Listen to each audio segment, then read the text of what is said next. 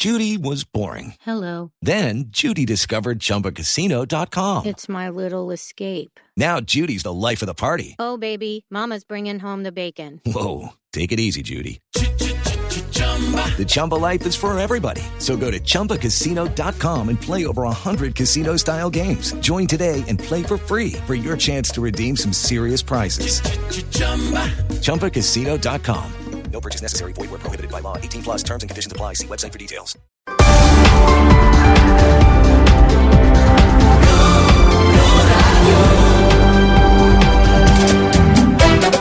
Desde este momento, Colombia está al aire.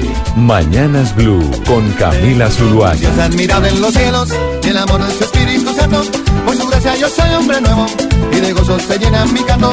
De su soy un reflejo, que me lleva por siempre en victoria. Y me ha hecho cabecino cola, en mi Cristo yo todo lo puedo. Eh. Son las 10 de la mañana, 44 minutos y empezamos o continuamos en Mañanas Blue ahora cuando Colombia está al aire con un poquito de Juan Luis Guerra, con un poco de merengue, con música que nos alegra el espíritu y por qué, Gonzalo, porque decidimos traer estas canciones hoy en nuestro playlist de Spotify de Colombia está al aire.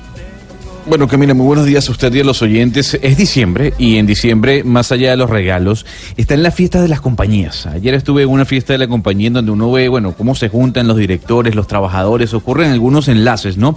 Y me impresionó mm, ver a la gente volviéndose loca cuando llegó la tanda de merengue, merengue clásico, canciones que nos marcaron en algún momento, sobre todo en los 90, y esta canción me llamó la atención porque todo el mundo la estaba bailando. Dije, oye, vamos a traer un playlist de merengue porque sin duda alguna es un género que a todos nos alegra.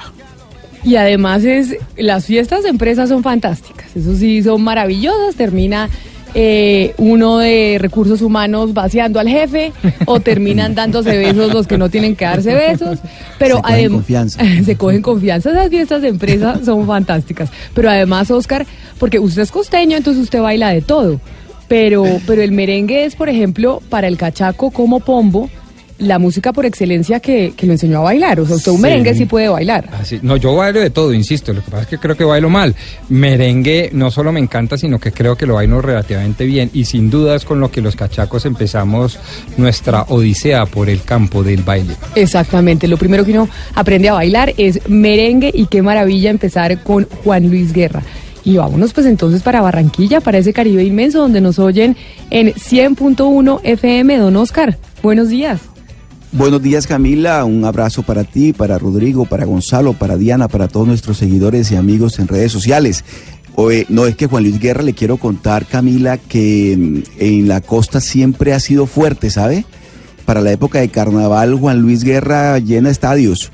Y, y esto es merengue, esa bachata que él interpreta también, también es de mucho éxito en, en la región Caribe. Oiga, pero a propósito de las fiestas estas de, de las empresas, ¿quién no ha vivido una mala experiencia en esas fiestas al final o no?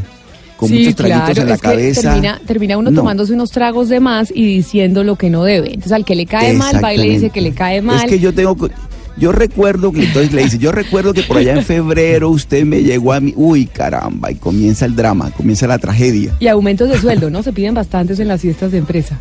Ah, sí, sí.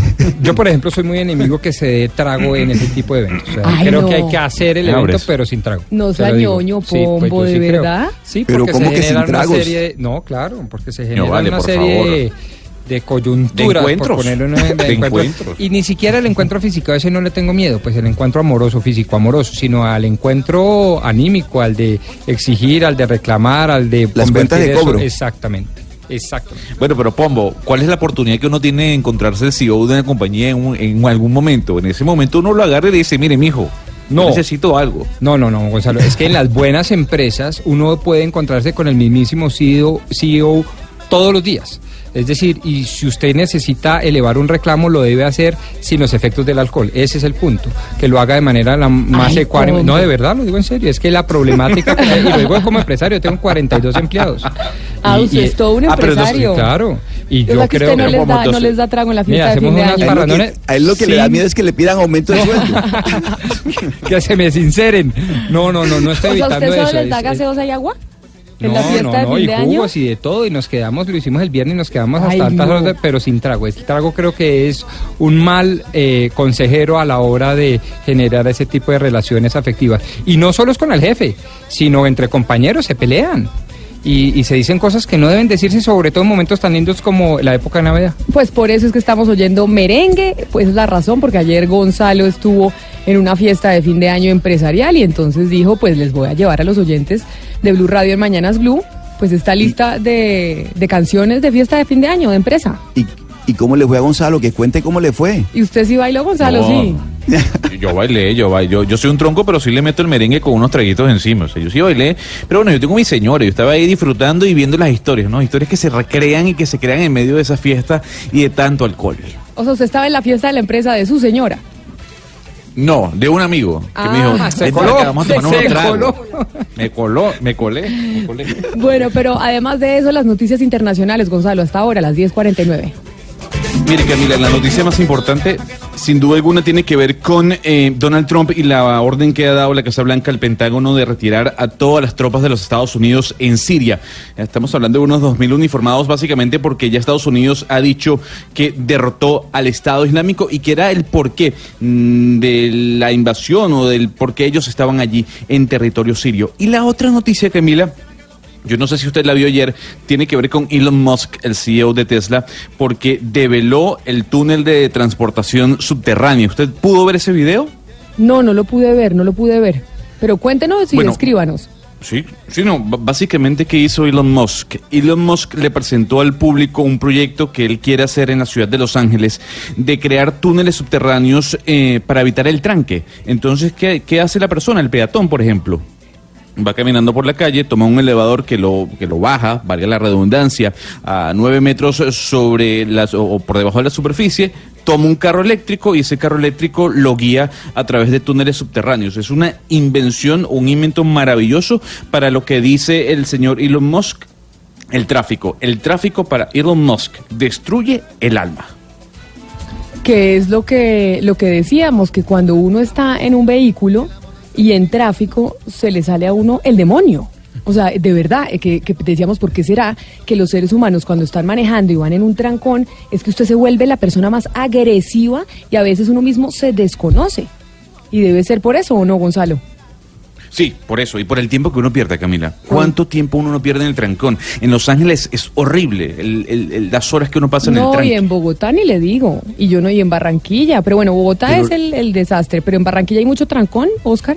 Hay, hay mucho trancón, pero ¿sabes qué, no- qué no admito yo? La furia, el, el personaje furioso a las 7 de la mañana, cuando está empezando el día. Sí. Porque uno de pronto allá a las 5 de la tarde o algo así, en un trancón, pues, pero a las 7 de la mañana, seis y media de la mañana, hay gente furiosa manejando. Yo digo, pero ¿cómo si se acaba de levantar? Es- es- esa parte yo no la entiendo, ¿sabe?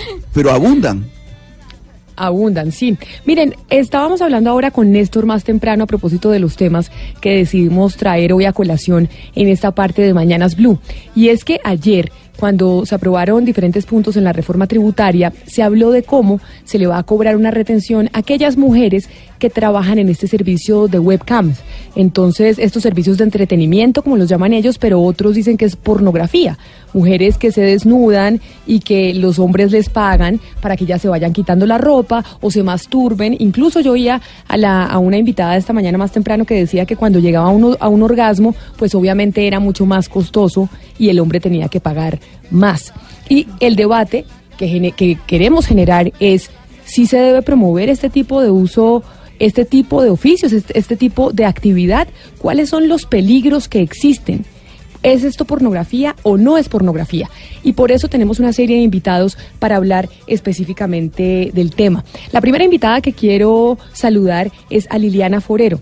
Liliana Forero es una activista pro equidad de género que ha venido trabajando estos temas en la infancia, en la adolescencia, pero también en la adultez. Y nos puede dar un poco más de luces cuáles son los riesgos que tiene este tipo de actividad y cómo podría llegar incluso a generar prosti- prostitución, a pesar de que en Colombia pues la prostitución no es ilegal. Doctora Forero, bienvenida a Mañanas Blue, gracias por estar con nosotras. Buenos días, muchas gracias por invitarme. Y a propósito de lo que se aprobó ayer en el Congreso y que estamos hablando ahora de, este, de esta nueva forma de trabajo, si se le puede llamar así, o esta actividad en donde muchas mujeres están ganando una plata adicional por prestar este servicio de pornografía a través de webcam o entretenimiento a través de webcam. Yo ni sé cuáles son las palabras que se tienen que utilizar, pero cuáles son los riesgos existentes en esta actividad. Eh, muy bien, Camila. Lo primero es clarificar los conceptos. La explotación sexual consiste en sacar provecho de una persona utilizada en la prostitución o en la pornografía. Eh, esto que se ha llamado modelos webcam es explotación sexual. Muchísimas mujeres y niñas en estado de vulnerabilidad son captadas para ser explotadas sexualmente a través de este negocio ilícito. El hecho de ponerle impuestos puede contribuir a, acabar el negocio como lo pretende el senador en- y lo dijo esta mañana en el programa, pero eh, le da un estatus de legalidad. La explotación sexual no puede ser legal en Colombia. Ninguna persona se puede lucrar o beneficiar de la utilización sexual de otro ser humano. Pero doctora Forero, eh, incluso hay, pero si hay mujeres que dicen, yo lo hago voluntariamente, es, un, es, algo, es una actividad que yo quiero hacer, me gano una plata y así le puedo ayudar a mi familia, puedo pagarme la universidad. ¿Por qué no se le podría o por qué esto sería explotación sexual? Si finalmente ella tomó la decisión de incurrir en ese tipo de actividad. Sí, los derechos humanos fundamentales son irrenunciables. Por más que yo diga en mi trabajo que quiero trabajar 22 horas al día por medio sueldo mínimo, que es mi libre decisión, que soy adulta y que así lo quiero hacer, si mi empleador me acepta eso, me está explotando. Así yo quiera. No tiene que ver con el consentimiento ni con la voluntad. Por eso el delito de trata de personas en Colombia dice clarito que el consentimiento de la víctima no exime de responsabilidad penal a los tratantes, tampoco a los explotadores sexuales. Pero lo que es, pero entonces acá el negocio del webcam o esta actividad es o no es ilegal. Por, o todavía hay una línea gris que no nos define si realmente este tipo de actividad se puede realizar o no, porque, porque lo estamos viendo y está pasando. Y por eso en el Congreso de la República, ayer, en esta reforma tributaria, pues se aprobó que se le cobrara una retención a las mujeres u hombres que trabajan en ello. Este tipo de negocios destinados al proxenetismo no pueden existir sin la trata de personas. Se nutren de la trata de personas, se nutren de mujeres vulnerables, de mujeres desplazadas por el conflicto armado, de mujeres con necesidades económicas, víctimas de violencias en sus, casas, también eh, de toda esta migración venezolana de mujeres que se encuentran en alta vulnerabilidad y de captar a través de esta naturalización que se ha hecho en todos los medios de comunicación de esto como un negocio como cualquier otro. Inclusive se habla de las universidades para webcamers. Esto es proxenetismo. Lucrarse de la utilización sexual de otro ser humano es proxenetismo, es explotación Liliana, pero, sexual. pero, pero Liliana, pero entonces la explotación sexual, que es lo que uno conoce, pues en este sentido, que, es la utilización del cuerpo, vender el cuerpo o, comprar el cuerpo, el, el servicio de, la, de, la, de la persona a la que, presta este servicio, ¿en qué se diferencia de lo que se propone en el Congreso, que es de alguna manera legalizar esa actividad? Sí, la explotación sexual no es lo que la víctima hace, es lo que el proxeneta, el explotador o el tratante le hace. Eso es lo que hay que tener claro. No es lo que eh, la mujer que es utilizada en este mal llamado servicio hace, es lo que hacen quienes están lucrando de ello. Que como bien lo dijeron esta mañana, hay una cantidad de dinero que se maneja detrás de este negocio que es transnacional. A la mayoría de mujeres que entran a ser explotadas en esta actividad, les dicen que no se preocupen, que los videos no los va a ver aquí nadie en Colombia, que esos videos solo se van a mostrar en el exterior y que ni sus familiares ni sus amigos van a acceder a ese material. Eso es falso, eso es cuento, como dice la campaña de la Fiscalía. Cuando las mujeres se quieren retirar, ellos las amenazan con enviarles esos videos, con publicarlos en redes sociales, enviárselos a sus parejas, a sus familias, a sus trabajos. Esa es la manera como tienen de chantajearlas. Sí. Tuvimos un caso aquí en Colombia donde hubo mujeres que denunciaron la trata de personas y sin embargo por estos estereotipos culturales que justifican a los tratantes y explotadores, terminaron libres y las mujeres res- resultaron revictimizadas. Sí, abogada, por lo mismo no se entiende, una persona del común yo creo que está oyendo esta entrevista y no estamos entendiendo, yo por lo menos no entiendo cómo el Congreso de la República le pone IVA a un negocio que hasta donde usted nos dice y hasta donde la campaña de la Fiscalía lo dice, es completamente ilegal. O sea, ¿cómo se legisla sobre un trabajo ilegal? Sí, pues lo primero es dejar claro que no es trabajo, no es servicio, no es oficio. Decir servicios sexuales es un oximorón como de decir bombardeo humanitario. El sexo es un derecho fundamental. No se puede intercambiar, no se puede vender, no se puede comprar. Eh, la persona no puede ponerle un precio a su deseo sexual. Y si tiene una actividad sexual que no desea, está siendo abusada o explotada. Eh, el Congreso está intentando, que yo escuchaba esta mañana en el programa al senador de la propuesta, de alguna manera desestimular esta actividad. El propósito es bueno, pero el medio no, porque legitima como un negocio lícito esta actividad criminal.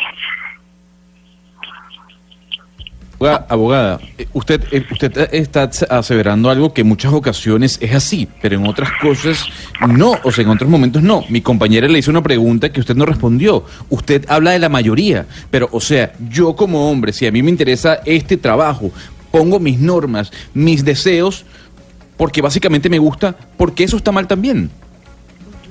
No, lo que hace la persona que es utilizada no está mal, no es un delito, no es, no es un crimen, no es algo que se pueda juzgar. Es a quien se lucra de su explotación, a quien se puede juzgar, a quien se puede señalar. Así están estipulados los delitos en el derecho internacional y en nuestro Código Penal colombiano. Y precisamente por eso que usted pregunta, Gonzalo, pero además lo que nos, dice- lo que nos dice la doctora Forero, nosotros hemos, hemos querido invitar también al fiscal Mario Gómez Jiménez, fiscal de infancia y adolescencia. ¿Por qué razón? Porque la fiscalía ha venido haciendo una campaña, como lo decía la doctora Forero, pero además hizo toda una investigación de los riesgos que genera este negocio de webcam para las mujeres. Fiscal Gómez Jiménez, muchas gracias por estar con nosotros en Mañanas Blue. Bienvenido. Muchas gracias Camila, muy amables por esa eh, atención que ustedes le están brindando a un tema tan trascendental. ¿Qué fue lo que ustedes encontraron? ¿Cuál fue la, la- la investigación que ustedes hicieron desde la Fiscalía? Porque fiscal, después de lo que vimos ayer en el Congreso de la República, uno, como lo decía Diana, pues piensa que este es un negocio perfectamente lícito y que no tiene ningún tipo de riesgos para las mujeres en su mayoría, porque sí me parece importante aclarar que la mayoría que están, de las que están en este trabajo o en este negocio son mujeres. Mira, yo quisiera ser muy enfático en algunas precisiones de tipo conceptual que no dejan de ser importantes. Primero, en Colombia está prohibido todo tipo de trato cruel o degradante. Es una premisa constitucional, es un derecho fundamental de todas las mujeres y niñas que no sean ofrecidas en un comercio carnal, que no sean explotadas sexualmente y que sean tratadas con dignidad. La gran pregunta que surge desde el plano, digamos, de los derechos humanos y del plano constitucional es si esto es un trato cruel o inhumano, si esto es degradante y si esto debe ser o no objeto de un reproche punitivo. La primera conclusión que uno puede tener es que evidentemente se está haciendo un ejercicio indigno cuando se comercializa carnalmente el cuerpo de niñas y mujeres. Lo segundo es que esa ilicitud puede o no tener consecuencias penales. Yo escuchaba lo que decía la doctora Forero y comparto con ella muy buena parte de sus argumentos y podríamos precisar que en algunos casos sí se perpetran delitos. Si estamos hablando de una niña menor de edad del otro lado de la webcam que tiene, por supuesto, eh, digamos, una situación de proxenetismo en la medida en que la, meten dentro de un en- entramado, dentro de una red, le pagan por desnudarse y del otro lado de la del internet hay quien está pagando con una tarjeta de crédito por un sexo virtual, pues ese sexo virtual puede entenderse como una explotación sexual comercial que está penalizado en la ley colombiana. Habrá penalistas que discutan sobre si no hay sexo cuando no hay contacto físico y habrá quienes pensamos que efectivamente puede haber sexo aún sin contacto físico cuando un ejercicio masturbatorio de vía internet se presenta de una manera en donde hay un individuo que ha pagado por ello. Claro, pero Entonces pero ahí puede haber ilicitud. Lo que quiero lo que quiero decirte para contestarte la pregunta ya en concreto, Camila, es que encontramos una correlación entre muchas cosas. Encontramos que hay eh, correlación entre las mujeres que participan en las web sex, sex scam y otros delitos de extorsión, homicidio, trata o inducción a la prostitución. ¿Por qué? Porque muchas de las personas utilizan las imágenes para luego extorsionar a las mismas mujeres que han participado en esos procesos de internet, eh, de videos y de webcam. En consecuencia, muchas de las niñas, adolescentes o mujeres que ingresan a ese sistema terminan siendo victimizadas no solo por la vía del comercio carnal y explotación sexual, sino también por la misma extorsión y el homicidio. Incluso hay algunas que son puerta de entrada, estas cosas, a las redes de trata de personas con fines de esclavitud sexual y también a la inducción a la prostitución y a la explotación sexual comercial. Luego hay una correlación. Hicimos un estudio con las web y encontramos en cientos de casos que las palabras trabajo, webcam, sexcam, desnudez, eh, aparecen correlacionadas con otros delitos de distinto resorte en distintas partes del país y esto no deja de sorprendernos, aunque también hay que reconocer que Colombia es después de Rumania uno de los países que mayor exporta imágenes sexuales de adolescentes y mujeres hacia el mundo. Pero fiscal, es claro que es ilegal cuando hablamos de una menor de edad o de un menor de edad. Eso lo entendemos todos absolutamente. Pero ¿qué pasa cuando estamos hablando de mujeres mayores de edad que también se involucran en este tipo de actividad? Mira, con respecto a las mujeres mayores de edad, eh, el artículo, por te voy a dar un caso, por ejemplo, el artículo 213 del Código Penal condena el ánimo de lucro en el comercio carnal o la prostitución de otra persona. Eso se llama inducción a la prostitución, es decir, que si yo me pongo en la tarea de invitar, de empujar, de coaccionar, de constreñir, de poner a una gran cantidad de mujeres adultas a que se desnuden y a que hagan comercio carnal, yo puedo estar incurriendo en un delito. Es decir, pero no estoy hablando de las mujeres porque como tal son víctimas. Estoy hablando de quienes se prestan a forzar, a seducir, a organizar a cambio de dinero redes de webcam. Puede ser que estén enmarcadas dentro de esta situación delictiva del artículo 203 al que yo me estoy refiriendo. Habrá que estudiar cada caso para saber si se presenta o no se presenta una inducción a la prostitución o un proxenetismo o un constreñimiento a la prostitución, que es otro delito, cuando ya obligo yo a cambio de dinero a que haya un comercio carnal. Sí. Esa vulneración de mujeres está, digamos, digamos, dispuesta como prohibida en la constitución política en muchos eventos y por supuesto que tiene repercusiones penales en los casos que me he referido. Sí, Son pero- escenarios de alto riesgo, no solo para el delito que estamos hablando, Camila, sino para otros delitos como la extorsión. Es que lo importante aquí no es solamente el punto estático de mirar si la mujer que está en la webcam está siendo víctima de un proxeneta, sino que también ella después puede ser víctima de extorsión y de otros delitos. Claro, sí, claro, pero mire, fiscal, es ilegal, o sea, eh, aquí el, el delincuente es, el proseneta lo sabemos porque aquí es ilegal ser proseneta, el ejercicio de la prostitución como tal no está tipificado, pero es ilegal una red de webcam para que la gente se desnude y tenga sexo por la web, o sea, ¿eso en Colombia es o no es legal? Mira, depende de cada caso. Por eso en, derecho hay unas premisas que a veces aburren un poco porque no se hacen generalizaciones porque están prohibidas. Uno tiene que mirar cada caso en concreto de acuerdo a cada hecho en concreto. En Barranquilla, hace exactamente tres meses, la Fiscalía adelantó un caso muy sonoro, mediáticamente hablando, en donde a mendigos y a personas los obligaban a cambio de platos de comida y de dinero a tener actos sexuales en Internet. Ese tipo de situaciones encaja perfectamente en un delito. En otros casos donde no hay constreñimiento, donde no hay ni siquiera inducción, sino que se puede presentar de una manera distinta la situación de webcam con mujeres adultas, podríamos estar entendiendo que hay un trato cruel o degradante desde el punto de vista constitucional por el comercio carnal de su cuerpo, habría escenarios de alto riesgo y en algunos eventos podríamos estar o no frente a un delito, habría que examinarlo cada caso en concreto. Fiscal Gómez, pero mire, le pongo un caso concreto. Eh, eh, la Madame de Cartagena, por ejemplo, decía que ella no obligaba a ninguna de las niñas que estaban con ella, que eso eran, eh, eran, era un acto voluntario de parte de ellas. Es decir, ¿ese argumento tampoco tiene validez en estos casos?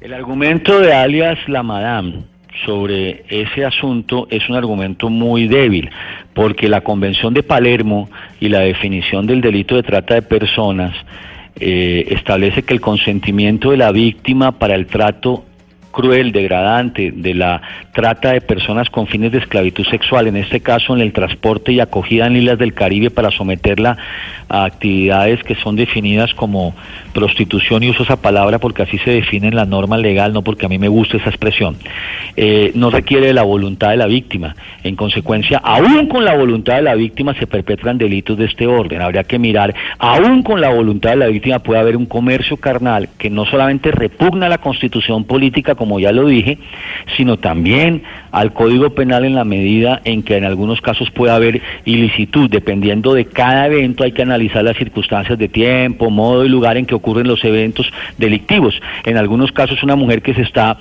eh, involucrando en procesos contra su voluntad, por supuesto que está siendo víctima de un ilícito. En otro caso, eh, tenemos que medir de alguna manera hasta dónde eh, eh, estamos, digamos, prestándonos a un ejercicio en donde la dignidad de las mujeres queda en entredicho porque estamos comercializando su cuerpo para el pago. Si es una niña, por supuesto que ustedes ya lo han dicho, es, una, es un caso aberrante de, de delincuencia eh, explícito, pero hay también casos de mujeres adultas y de hombres y de hombres que pueden estar, digamos, siendo victimizados a través de redes criminales que los inducen y que los involucran. Esto hay que mirar, además eso es un tema transnacional, Claro. tiene muchos casos de pornografía que están dándole la vuelta al mundo porque en esto no hay un control básico, básico de laboratorios forenses en cada país, esto no es un tema local, esto ya trascendió las fronteras, se paga con una tarjeta de crédito y puede ser una niña rumana del otro lado de la línea la que está siendo acosada o la que está siendo obligada, se compran escenas viejas, hay muchas hay una comercialización de, de- de audios y de videos absolutamente antiguos pero que tienen mercado porque hay prostitución desde el punto de vista Claro. de la manera como se paga. Hay muchos casos alrededor de estos temas que podrían o no encajar en el Código Penal y por eso hay que mirar. A ver, yo no estoy en un ejercicio de satanización, eh, ni, ni, ni pretendo tampoco eh, actuar bajo un ejercicio también de mojigatería. Estoy hablando de la ley colombiana, de la Constitución, de los tratados internacionales y de la legislación penal. Permítame, Ah, permítame por eso, fiscal, ya que usted habla de la ley colombiana, es que también está con nosotros en la línea la ex magistrada del Consejo de Estado, la doctora Estela Conto, quien participó precisamente en una sentencia en donde sí se halló responsabilidad civil para aquellas personas que eran las propietarias o que promovían esas redes en donde se hacían las webcam, en donde se hacía este tipo de actividad por parte de las mujeres. Magistrada Conto, bienvenida a Mañanas Blue, gracias por atendernos. Eh, buenos días. Magistrada. Buenos días, muchas gracias a ustedes. Explíquenos la sentencia que emitió en su momento el Consejo de Estado que encontró y por qué falló en ese momento en favor de las mujeres que estaban denunciando a aquellos dueños de la red de webcams en donde ellas en un momento dado empezaron a prestar este servicio.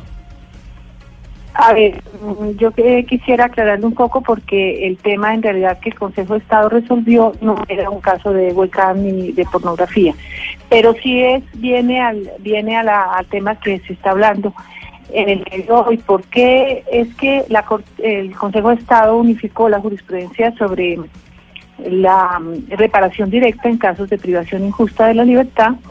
Quienes estaban solicitando la indemnización eh, era una persona, una persona que eh, fue mm, procesada y estuvo detenida por la fiscalía por eh, trata de personas, por haber enviado a una persona al exterior eh, y en donde fue explotada no sexual sino laboralmente. La el juzgado absuelve, considera que en realidad hubo consentimiento por parte de la víctima y eso le permite al juez penal absolver, pero el Consejo de Estado analiza el tema y llega a la conclusión que, aquí existe culpa civil. No puede analizar la culpa penal porque hay que entender que el juez de la responsabilidad no es juez de la libertad y que si ya el juez de la libertad consideró que no se desvirtuó la presunción de inocencia, pues habría un problema de non bis idem que el juez de la responsabilidad entre nuevamente a analizar el tema.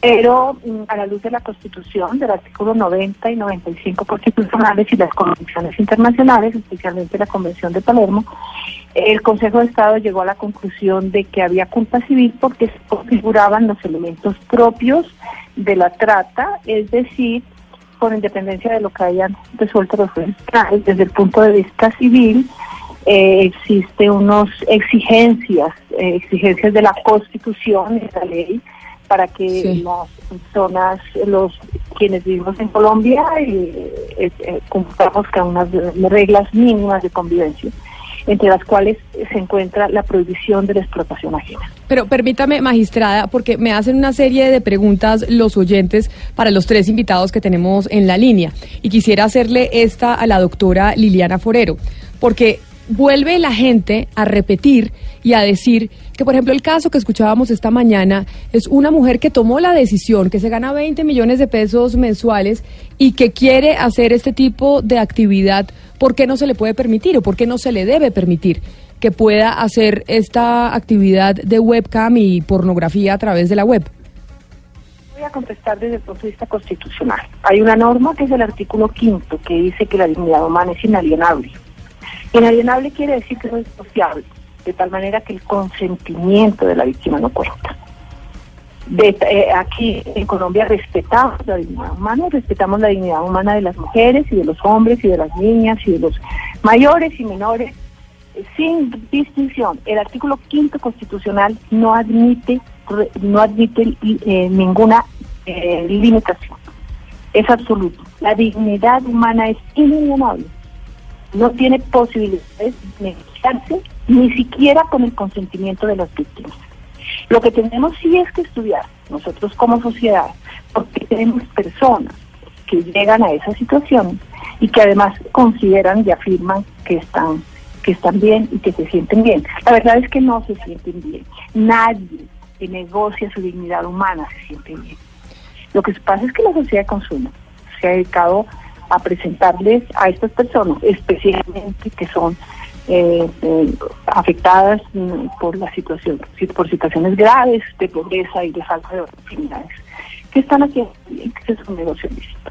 Sí, y también... que no hay ningún problema. Permítame, doctora Forero, porque me piden también que le pregunte al fiscal Gómez Jiménez. Y es, fiscal, ¿qué sucede si, por ejemplo, una mujer, digamos yo, tomo la decisión de hacer este tipo de actividad en mi casa.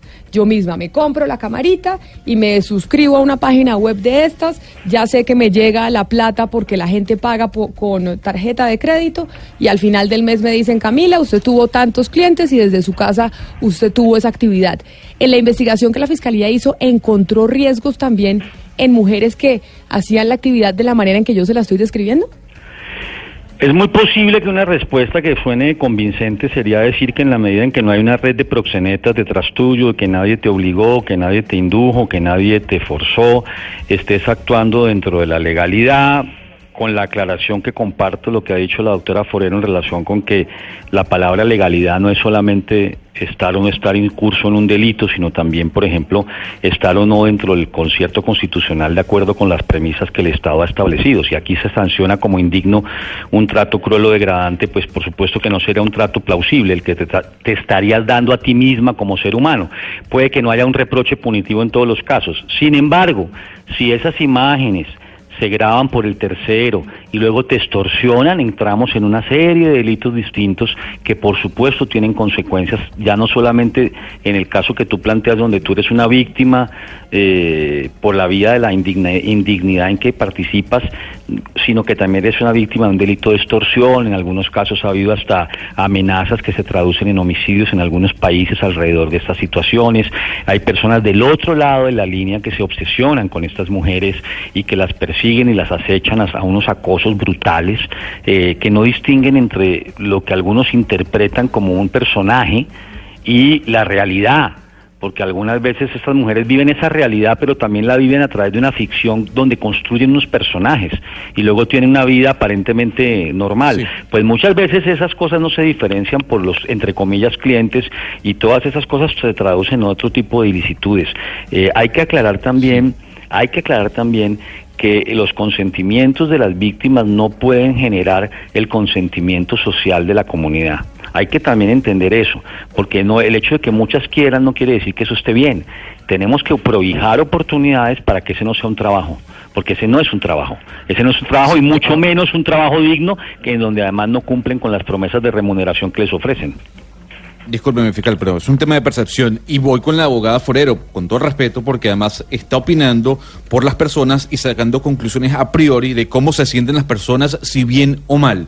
Entonces, yo quisiera saber, abogada, si esto es un tema de percepción en los casos en que las mujeres no formen parte de una organización, porque al final, si una mujer desea trabajar para una webcam por modus propios, también está mal. Insisto, lo que se juzga no es la conducta de la víctima, es la conducta de los tratantes y explotadores. Los explotadores son los que se lucran.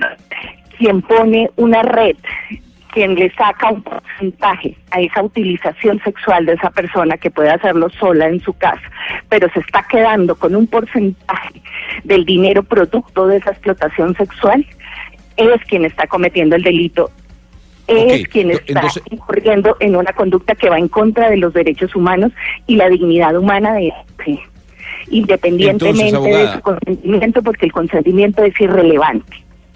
Abogada, entonces vamos a suponer para que quede claro, porque me termina respondiendo lo mismo. Si una persona no forma parte de una organización, sino simplemente está en su casa y le da la gana de hacer un webcam para lucrarse en eso, ¿está mal o está bien? Respóndame, ¿eso es perder la dignidad?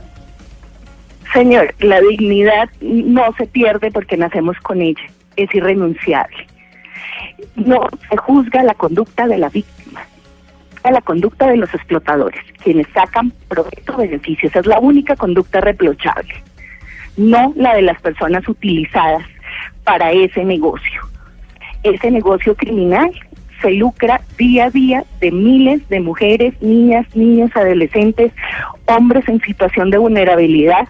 Hace poco un caso y, y, pues el doctor Mario puede complementarlo de jóvenes venezolanos desplazados con hambre que fueron aprovechados y utilizados en uno de estos negocios web que fueron utilizados sexualmente para el provecho económico y sexual de otros con el poder patrio.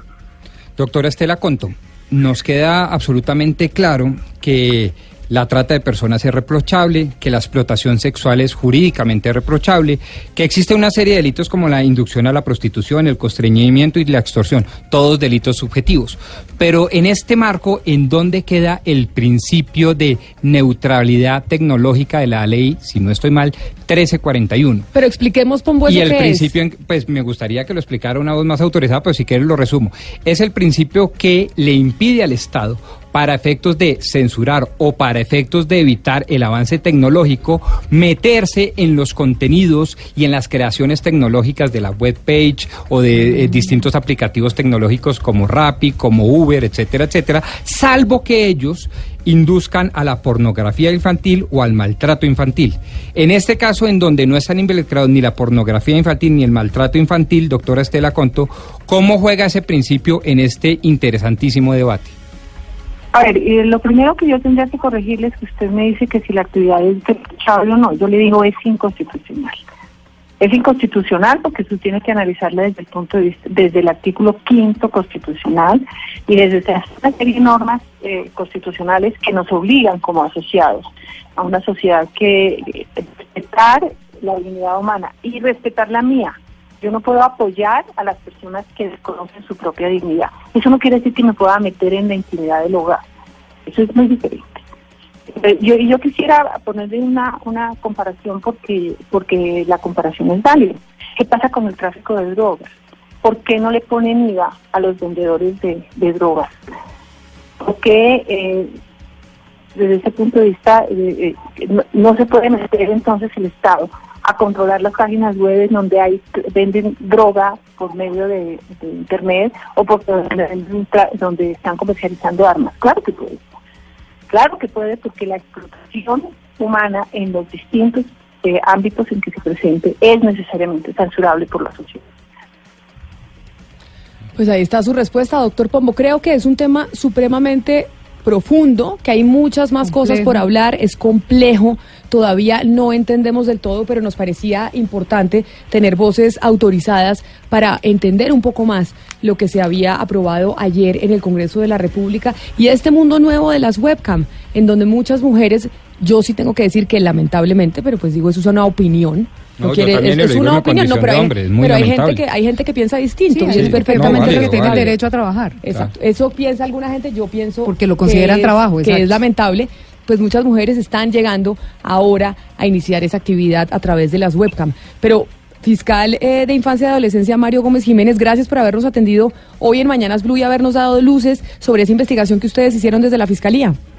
Natalia Rodrigo, a quien conozco hace muchos años, un gran abrazo, pero mire, antes de irme del programa quisiera decirle lo siguiente, Camila. Hay una cosa muy importante. Esto también tiene que ver, como lo decía la doctora Conto, con unos conceptos. Al final, la pregunta que hacen ustedes reiteradamente, si esto es bueno o es malo, está dentro de un plano ético y dentro de una escala moral que es bastante compleja. Lo que tenemos que hacer nosotros como abogados, independientemente del credo que llevemos en el corazón, es básicamente juzgar lo que dice la Constitución y la ley. Y en ese sentido es mucho más, más sensato hablar de cosas inconstitucionales que de cosas buenas o malas a la hora de, de juzgar este tipo de comportamientos. Aquí no se está prohibiendo un negocio, se está desestimulando a través de un impuesto, que es una de las herramientas que tiene el Estado para poder, digamos, conducir a la sociedad hacia lo que ellos consideran que es positivo desde el punto de vista del plano constitucional.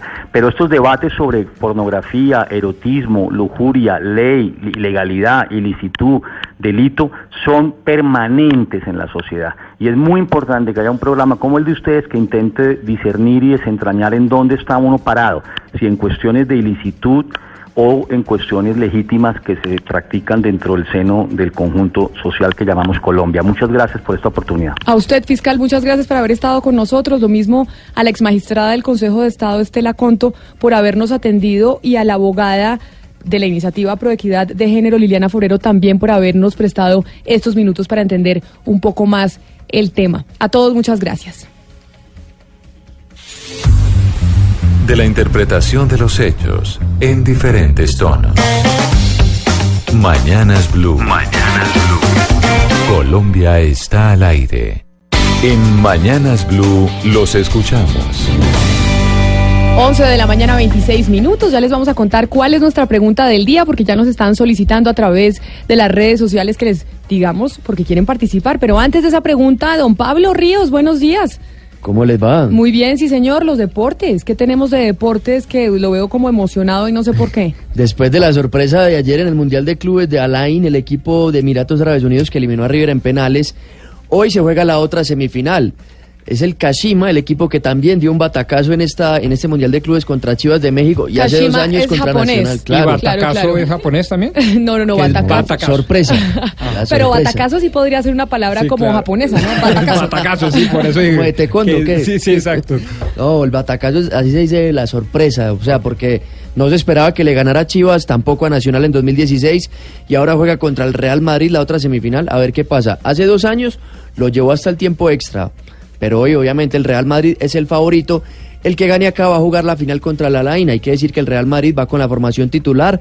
Courtois, Carvajal, Barán, Ramos y Marcelo, Marcos Llorente, Cross Modric, Lucas Vázquez, Gareth Bale y Karim Benzema. Bueno, pendientes de ese partido, usted nos va reportando. Claro que sí. Yo voy por el Real Madrid, a pesar de que me gusta mucho Japón y tengo varios amigos japoneses, ¿sabe, Pombo? Pero, usted, usted no es hincha del. Real Madrid o de Cristiano. No, yo soy hincha del Real Madrid, de Ah, Cristiano ya. también, pero del Real. o sea, así se vaya Cristiano, usted sí, sigue siendo no, el Madrid. claro, que Ah, porque se va. Cristiano, entonces me pasé para el Barça No, en la porque- Liga Española, no. Más aún, el si Real. hubiera jugado Real Madrid contra River, íbamos por el Real Madrid. No, pero es que No. River también nos No, gusta. no, por eso digo, por eso es el dilema. Yo hubiera ido por el Real.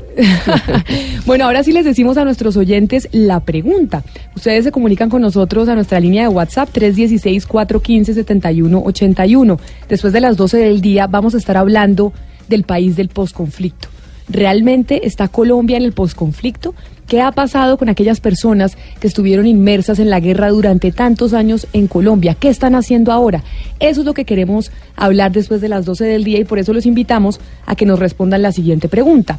¿Contratarían ustedes a una reinsertada como niñera o profesora de sus hijos? ¿Ustedes aceptarían eso? ¿La contratarían? Mándenos sus mensajes, los queremos escuchar en el 316-415-7181. De un punto al otro. De un punto al otro. Voces que recorren el país. Colombia está al aire.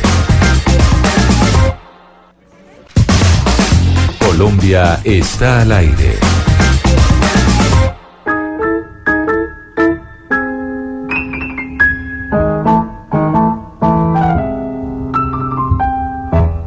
We're gonna have a party. Invite all our friends. Drink and pretend. Life's grand. Everything is dandy. Pinkies raised. ¿Y We'll esta toast música, don. Gonzalo? Señora, le presento. Se llaman Hot Sardines. Hot Sardines. O y sea- hablan sobre las patatas fritas. Sardinas calientes. Sí. Esa es la muy bien, traducción suena literal. Las, eh, las, Sí. patata- las patatas fritas, las papas fritas que nos fascinan. ¿A usted le gustan las papas fritas, no? A mí me gustan mucho, sí. Y don Oscar, allá, ¿ustedes comen mucha- muchas papas fritas en el Caribe inmenso o no? Más bien pataconcito y yuca. Uy, yo prefiero el patacón. Mm, No sé si entre las papas fritas o el patacón, ¿cuál escogería? Pero creo que el patacón. No, patacón, el patacón. Y el patacón Sí, es claro. campeón. Y allá, ustedes en Medellín, eh, Pablo, Eh, ¿papas fritas o patacón? Yo creo que papas fritas. Sí. Frijolitos. Sí, y además, sí. como usted es el rey de las papas fritas, usted es el Pero de emporio de las papas. también, de los plátanos también y de la yuca. ¿Y qué, qué se vende más? ¿El plátano, la yuca o las papas? Eh, depende, el plátano dulce y la papa de cebolla. Papá, es que usted sabe que tiene negocio, ¿no, Pombo? Claro, es más, yo le cubro el punto de equilibrio. Sí, sí, sí. Emprendimiento, ¿no? Emprendimiento. Claro.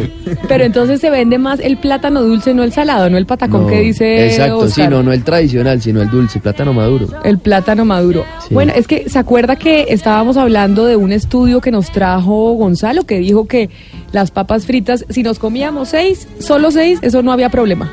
Que no nos engordábamos, ¿no, Gonzalo? Es así, Camila, pero ojo, eso no lo dije yo, eso lo dijo un profesor de la Universidad de Harvard en un artículo publicado en el New York Times y yo le dije que le iba a conseguir al profesor quien está con nosotros en línea, él se llama Eric Rim, es profesor de la Universidad de Harvard, doctor en el Harvard School Hospital y nada, pr- primero que nada agradecerle al doctor eh, por atendernos, doctor Rim, gracias por atendernos en esta entrevista en Blue Radio. Thank you for having me. A ver, la primera pregunta es, doctor, ¿es o no saludable comer papas fritas? Así sea una o sean seis.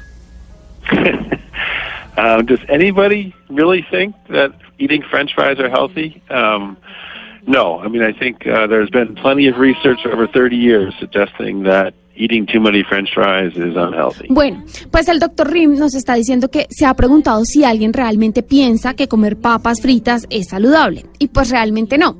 Dice que han existido muchos estudios a lo largo de estos 30 años que demuestran que comer muchas papas fritas no es nada saludable. Bueno, ahí está el doctor confirmando, a pesar de que nos fascinen las papas fritas de Don Pablo, ya sabemos que uno se debe comer, no debería Pero uno esas comer son más, papas más fritas. saludables, son artesanales, veganas. Pero, digamos que la segunda pregunta para el doctor es ¿qué puede ser peor para la salud? ¿Freír las papas fritas en aceite de oliva o freírlas en aceite vegetal?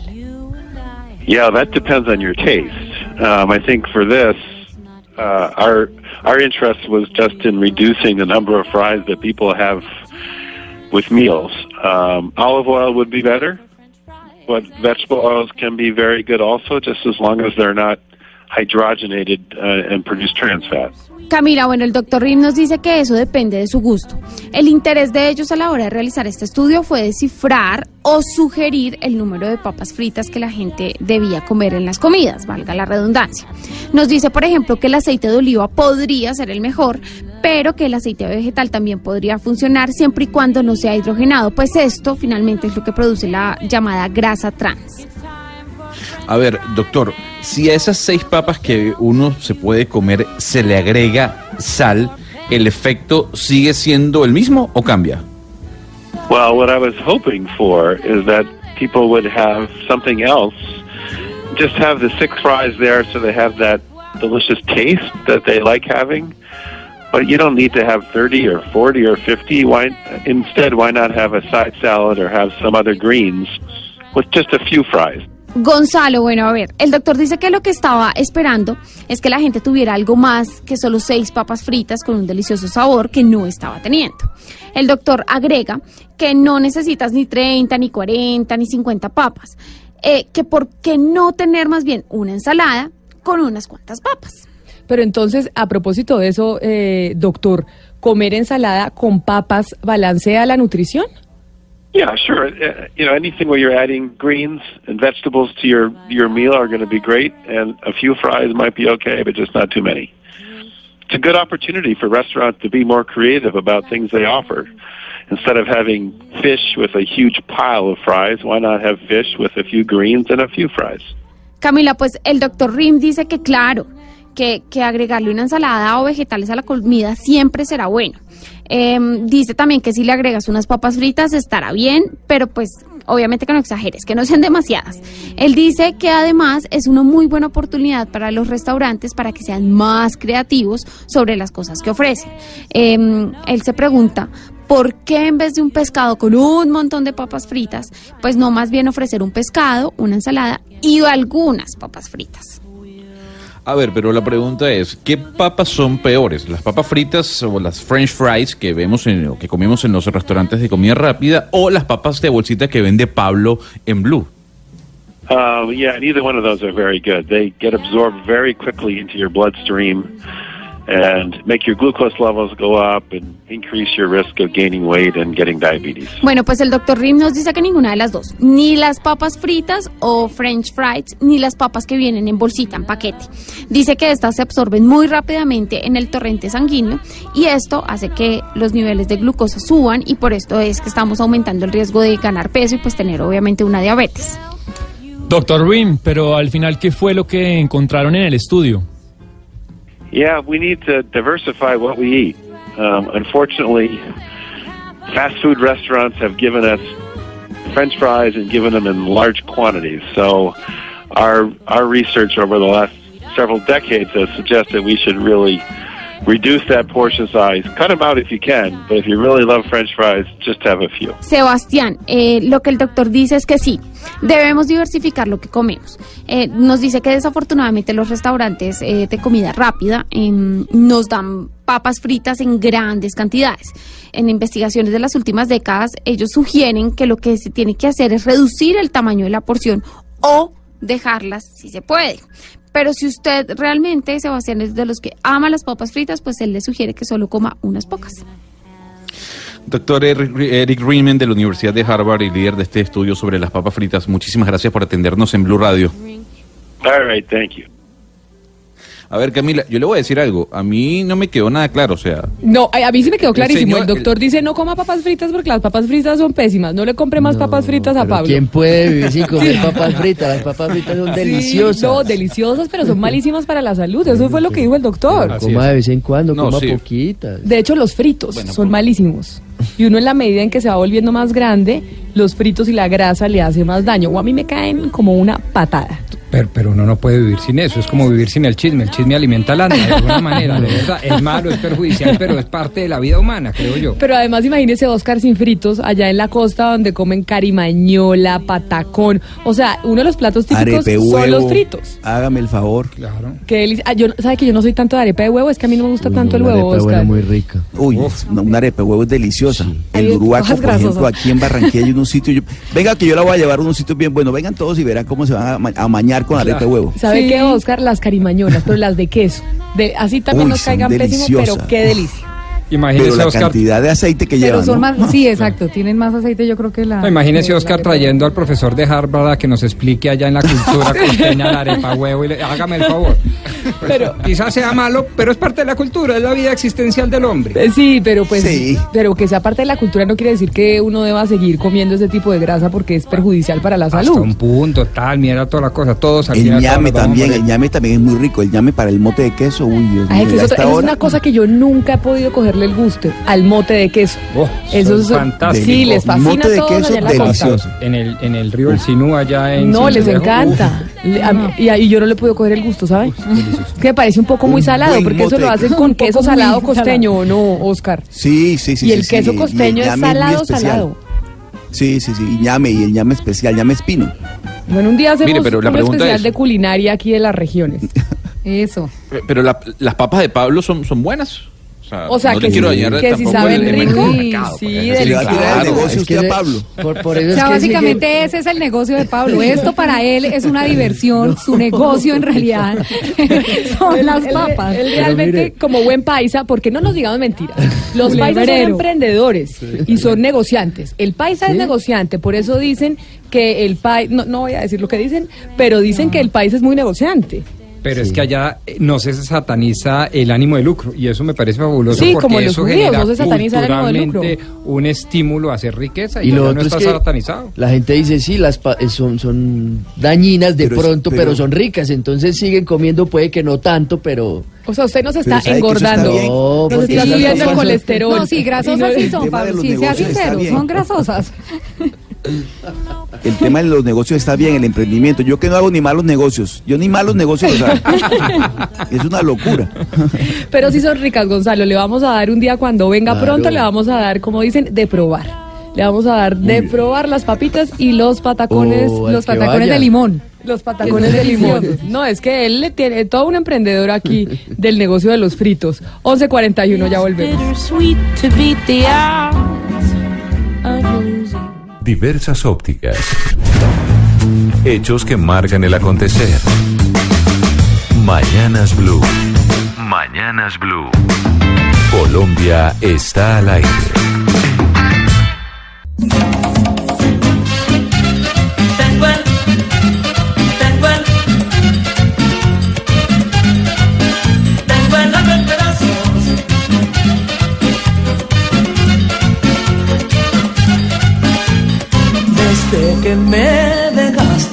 Esta canción sí me dio en la vena del gusto, Gonzalo, porque esto es Sergio Vargas, La Ventanita del Amor. Me acuerda a mi hermano, de hecho. Pero usted la ha bailado en alguna boda, ¿no? Pero, algún por, matrimonio pero la ha boda, prom, fiesta de empresa, fiesta en salón comunal. la- esa- y Pero sabe no que la ya no la fiesta de ponen Pombo, tanto. ¿no? En las fiestas de Pombo no. ¿Usted pone esta canción? Pero claro, buenísimo. La tiene en el play- Este playlist está buenísimo, Gonzalo. Buenísimo. Súbalo pronto porque este playlist está para ponerse a bailar este fin de semana. Está buenísimo. La lo voy a subir y hay que repetirle a los oyentes, Camila, que el usuario eh, que usted tiene que seguir en Spotify es Colombia está al aire. Así que funciona perfecto para el fin de semana, como usted decía, y también para el 24, ¿no? Fiesta de 24. Fiesta del 24, que el 24 sin baile no es 24. Pombo, usted estaba hablándome fuera de micrófonos de un fallo en Francia que tiene que ver con el tema que estábamos hablando sobre las mujeres trabajando en webcams y demás. Es que Camila, si existen oyentes inteligentes, esos son los nuestros. Un oyente en Manhattan, Estados Unidos, me escribe que recientemente el Consejo de Estado francés prohibió, abro y cierro comillas, el deporte de tirar enanos a las paredes. Y es que existía este deporte porque se entendía que mientras que existiera el consentimiento, la voluntad, la libertad de los enanos de ser tirados a las paredes, esto se podía hacer. Y el Consejo de Estado dice, no, no porque la libertad tiene límites y uno de los principales límites es la dignidad humana. Y esta dignidad se puede perder naturalmente porque es de la naturaleza que no de la esencia, eso es un tema filosófico, pero no puede transgredir ciertos límites. La libertad no puede transgredir la, la dignidad humana. Ah, porque los Aún enanos- siendo voluntaria. Aún siendo Aún siendo voluntaria, voluntaria. siendo consciente, sin constreñimiento, sin inducción. Claro. Todo lo que usted quiera, eso afecta a la dignidad, es un factor objetivo de la decisión. Y por lo tanto, el Consejo de Estado francés decidió, en últimas, declarar ilegal ese deporte. Pero y seguramente en ese deporte, perdón Oscar, el argumento era que los enanos o las personas de baja estatura, pues seguramente no conseguían otro tipo de trabajo y en esto los remuneraban bien, en este deporte de tirarlos contra la pared. Exactamente. Y entonces el Consejo de Estado dijo, no todo vale, la libertad tiene sus límites y eso obviamente generó una reacción de los liberales de llamamos de John Stuart Mill, de Jeremías Bentham, que dice que la libertad no debería tener esos límites o no debería tener límites mira- y mucho menos una cosa absolutamente etérea inventada por el ser humano, los conservadores, llamado dignidad humana. Y Pero ese es un debate Rodrigo, cómo- filosófico buenísimo. Mire cómo es de complejo el tema, que inclusive, ¿qué pasaría en el, en, en el caso de la, de la niña, de la señora, la mujer, que eh, vive, no, que no se lucra, vive de, de esa actividad? Es decir, eh, le da, sostiene a la familia, se estudia, se educa. Pero no se seguramente, lucra. seguramente el enano en esta, en este caso en Francia, pues le pasaba lo mismo. Se lucraba de este deporte que lo mandaban contra la pared, que la, pero además qué horror una persona estar pagando para tirar enanos contra Claro. las paredes. Esto es un horror. Tiene que ver con la dignidad, claro. Pero seguramente ellos no tenían otra alternativa y por necesidad económica, pues accedían a eso y les pagaban. Pero no nos centremos solo en eso. Así tuviesen otra alternativa y fueran infinitamente ricos, lo que dice el Consejo de Estado es que esa actividad está proscrita, es ilegal, no es ningún deporte. Así les paguen ¿Por millones qué? de dólares. Porque se compromete la dignidad de las personas, que es un elemento objetivo de tomar decisiones de política utilizar pública. al ser humano. etcétera. Cosificar al ser humano, sí, señor. Bueno, ahí tenemos una jurisprudencia del Vea usted. Consejo de Estado de Francia. 11 de la mañana, 47 minutos. Vamos a hacer nuestra desconexión porque Cali, Medellín, Barranquilla y Bucaramanga llegan con sus noticias locales.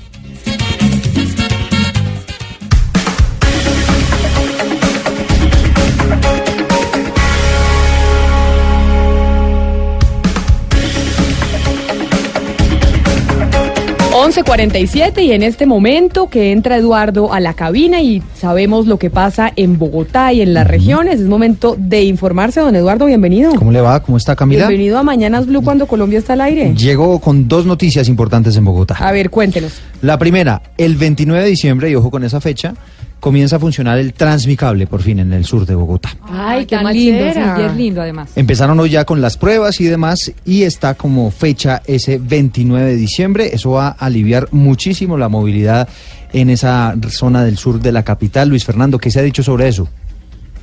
Eduardo, mire, el pasajero, el primer pasajero oficial se va a subir al Transmicable el próximo 29 de diciembre a las 4 y 30 de la mañana, cuando este nuevo sistema de transporte empiece sus operaciones. Transmicable tendrá el mismo horario de funcionamiento que en la actualidad tiene el sistema de transporte masivo Transmilenio. Eh, hemos también conocido que iniciará también con algunos recorridos pedagógicos para empezar a familiarizar a los habitantes eh, con este nuevo y moderno transporte. Los recorridos pedagógicos iniciarán el próximo 27 de diciembre. Allí los grupos de ciudadanos podrán recorrer y reconocer el funcionamiento de Transmicable antes de su entrada y en operación. Y en las últimas horas, para ser más exactos, hoy Transmicable ha empezado a realizar algunos recorridos con grupos de personas en varios barrios con el propósito de empezar a hacer como una especie de explicación sobre cómo estará funcionando este moderno sistema que va a beneficiar a Pero Luis muchísimas Fernando, personas venga, le de pregunto. la localidad de Ciudad a mí me pasa Señora. eso constantemente que cambio los números todo el tiempo. A mí me pasa. ¿Es 29 o 27 de diciembre? Sí. El 29 inicia operaciones, pero le estaba hablando también de los recorridos pedagógicos que Ah. inician el 27. Es decir, dos días antes. pedagógico. Todo pedagogía. No, pero mire, es que es muy bueno, porque con eso no, no, han- no empiezan operaciones el 29 eh, sin una información previa que puedan tener los habitantes de Ciudad Bolívar. Y eso es muy bueno, para que cuando empiecen las operaciones, la gente ya sabe qué rutas ¿Cómo se puede usa, coger, además? a qué horas, cómo se ¿Y usa, cuánto cómo va a sube, costar? ¿Cuánto paga. cuesta ese transmicable? Estábamos preguntando justamente el tema del costo del, del, del pasaje. Eh, le- me están tratando justamente de, de confirmar exactamente ese, ese dato. porque Ah, no sabemos todavía cuánto va a costar, porque yo creo que mucha Pero esto gente... no queda integrado, Luis El, el precio sin duda alguna ya debe estar establecido, pero estoy esperando justamente el... Pero mucha gente, incluyéndome, pues iremos a probarlo. Sí, Así no sí, necesitemos transportarnos, sino pues como ir a mirar Como cómo ocurre en funciona. Medellín, que usted va y se va a la Sí, vueltica es que ahí en el, en el turístico cable. Es- Exacto, y este trans y además se debe ver todo Bogotá desde Sí. ese transmicable. Este fue un proyecto que inició la alcaldía de Gustavo Petro y termina la alcaldía de Enrique Peñalosa, ¿cierto? Sí, señora. Ah, o sea, este, tra- El, este transmicable viene de la administración anterior, de la administración Petro, y la termina Peñalosa. Un ejemplo de lo que debería ocurrir. Uh, Sí, un ejemplo No, de pues- convivencia entre, lo- entre las dos administraciones. Deberían inaugurarlo los dos. Sí, Sí, deberían inaugurarlo los Tomaría esa foto es feliz. ¿Sabe que sería algo bonito de Navidad que el alcalde Enrique Peñalosa hiciera eso? No, y que Petro fuera, "Oiga, que eso alcalde suceda". Petro. Y que Petro asistiera. Y que Petro asistiera, es decir, entre los dos lo inauguramos. Es- Sí, Oiga, un- rico. un- buena idea. Así Sería bonito de Navidad en medio de tanta polarización y cómo se ¿Lo están dando. gestionamos o puños. qué? A ver si lo logramos. Gestionemos. Tenemos hasta el 29. Gestionémoslo y nos montamos. Yo sí voy a montar, además, eso va a ser como el de Medellín, que uno va de paseo obligado a conocer. Deberíamos, deberíamos decir que lo inauguraran los dos. Luis Ahora, eso es decisión del alcalde, ¿no? Eso no, no se puede claro, meter pero allá. ahora más convertirse en una cultura Pero- política. pero preguntar en por lo todos menos, los a ver si le suena la idea. claro, Sí, sí, sí. maravilloso. Dígame, Luis Fernando. Sí, voy a, voy, a, voy a preguntar justamente eso que ustedes plantean para ver qué posibilidades hay de que esto suceda. Pero plantéelo, pues, plantéelo como una idea de Navidad. Navidad. Mire, estamos en Navidad. Sí, claro que Colombia, igual que el mundo entero, está, eh, eh, está completamente polarizado. Estamos todos dándonos, agarrándonos del pelo en las salas de las casas porque cada uno piensa distinto políticamente. Este, que es un proyecto que empezó la alcaldía de Gustavo Petro, terminó la alcaldía de Enrique Peñalosa, pues sería bonito que lo inauguraran los dos. Así se deteste, un, porque un eso sí ejemplo se detestan. de que administraciones de orillas distintas pueden sacar proyectos conjuntos. Exactamente, Comunes. exactamente. Claro, lo que pasa es que una- faltará quien diga a buena idea. Peñalosa, por eso usted tiene que darle los créditos a nuestra amiga Diana, porque si no van a decir los de la oposición. Esa es una forma como Peñalosa compra la conciencia de Petro para que, para que no le haga oposición. Ay, no. Típico, no, estoy saliendo de eso, entonces por eso estoy diciendo, diga que acá en la mesa de Mañanas Blue se está proponiendo eso Unos para locos que no haya exactamente. cosa, pues. Unos metidos. Bueno, Luis Fernando, gracias. Momento. A la- Claro que sí, Camila. No sé en qué otro momento de la historia de nuestra ciudad haya sucedido esto con algún gobernante. No, no sé. Podría no usted que es el que Creo que no ha sucedido, sería un caso No, exótico. pero por eso sería un ejemplo. Pero un ejemplo, Luis Fernando. Va- va, pregunte, pregunte y nos volvemos a conectar a ver si le dicen sí. Sí, hay una, de pronto le dicen sí. hay una remota Hagamos posibilidad una promo. de que eso. Sí, hagamos una promo. Eso, Gonzalo, esa responsabilidad es suya. Deberíamos, y la Claro. metemos aquí en el local de Bogotá. campaña. Una campaña y le decimos alcaldes, alcalde y exalcalde, inauguren esa vaina juntos, a ver si damos un ejemplo a nivel nacional de, no digo que reconciliación, pero No, de, no polarización y de, no aceptar. De que los periodos, que exacto, los periodos duran pocos años, pues entonces lo bueno es que se- haya continuidad porque finalmente es la plata de todos, no de ellos. Bueno, pero sigamos en Bogotá, porque la alcaldía de Bogotá y la Nación anunciaron el traslado de 600 indígenas en Vera a su lugar de origen. El retorno de esta población está programado para mañana, pero mientras los trasladan, al parecer habría algunas denuncias de su situación actual en Bogotá. Diana, ¿quién hace la denuncia y qué es lo que pasa con esta población? Eh, pues Camila, la denuncia la hace precisamente una periodista, una colega nuestra, eh, Alexandra Correa, quien está en la línea y la saludamos a esta hora. Alexandra, buenos días. Buenos días, qué suerte que me llamaron. Eh, y nos la va a ayudar a responder muy amablemente Francisco Pulido, el subsecretario, el cargo es largo, subsecretario de Gobernabilidad y Garantía de Derechos de la Secretaría de Gobierno de Bogotá. Pero venga, le preguntamos a Alexandra, usted es colega nuestra, ¿usted trabaja en dónde? Trabajo para el canal alemán Deutsche Welle. Ay, usted habla alemán y todo, o sea que un día la podemos llamar cuando necesitemos traducciones en alemán. Ya, bitte schön, pero no hablo tan perfecto, así que no, no se entusiasmen demasiado. No, Dankeschön, nosotros tampoco, pero decimos gracias y hello y todo. Para nosotros va a estar bien, como no entendemos. bueno, eh, doctor Pulido, buenos días, gracias por acompañarnos. Buenos días, Camila. Buenos días, Diana. ¿Cómo están? Bien, eh, bueno. Hay, hay una situación y es que la alcaldía sí anunció que definitivamente junto con la nación, porque no es solamente responsabilidad de la alcaldía de Bogotá, están eh, haciendo un acompañamiento para que los indígenas en Vera que se encuentran en Bogotá puedan regresar a su lugar de origen. Eh, hasta ahí todo para nosotros estaba perfecto y nos parecía una, una muy buena alternativa que ellos volvieran y no tuvieran que estar acá en las calles de Bogotá pidiendo limosna. Pero Alexandra Correa les ha hecho el seguimiento desde el sábado y Alexandra, cuéntenos con qué se ha encontrado para que el doctor Pulido la escuche y le cuente qué han hecho ellos. Me encontré con que el gobierno los había abandonado por completo. Encontré a 250 en veras durmiendo en el tercer milenio donde era la olla del Bronx. Habitando ahí también con expendedores de drogas, habitantes de calle que los amenazaban por la noche porque estaban en su territorio y porque ellos venían con miedo porque un habitante de calle asesinó a uno de sus líderes indígenas. Niños recién nacidos de diferentes edades también ancianos estaban ahí chupando frío y hambre hacia una semana aproximadamente. No habían puntos de hidratación, no habían baños públicos que ellos pudieran usar teniendo el parque Tercer Milenio, porque yo mismo lo, misma lo revisé, baños públicos cerrados y ellos estaban ahí en condición de indigencia, asustados y muriéndose de hambre. El sábado que yo llegué con un grupo de voluntarios como civil, les entregamos alimentos, pañitos húmedos, pañales y llevaban tres días sin comer. Yo aquí quiero que las autoridades nos digan por qué dejaron esta situación. Ellos llevan en total entre tres y cuatro años abandonados y tirados pidiendo limosna, así como Camila lo dice, porque ellos son desplazados de la violencia y el gobierno nunca les brindó una atención humanitaria suficiente para que ellos pudieran sobrevivir. Y la gente los miraba con desprecio. A mí me parece el colmo haber encontrado bebés recién nacidos. ¿Dónde estaba el ICBF? ¿Por qué no les llevaron bienestarina? ¿Por qué no les llevaron agua potable para que ellos pudieran comer, para que ellos pudieran al menos sobrevivir? Los niños tenían diarrea, piojos y hongos, Camila, en la cabeza. Alexandra, eh, ahora mismo en el sitio donde están, porque ellos fueron trasladados a una especie de coliseo para tenerlos a todos allí reunidos mientras se hace su traslado eh, eh, a, su, a su lugar de origen, eh, ahí cómo está la situación en este momento. O sea, usted me dice, eh, yo estuve ayer allá y los encontré de Sí. esta manera. Cuénteme. Sí, y el traslado se logró gracias a que hicimos unos videos desde el día sábado denunciando la precariedad de la situación y el abandono del Estado y la falta de política, eh, la falta de voluntad política y la falta de articulación en las instituciones. Yo pude hablar personalmente con Carlos Negret el día lunes porque precisamente llegó al estudio de Deutsche Welle a hablar sobre el asesinato de los líderes sociales.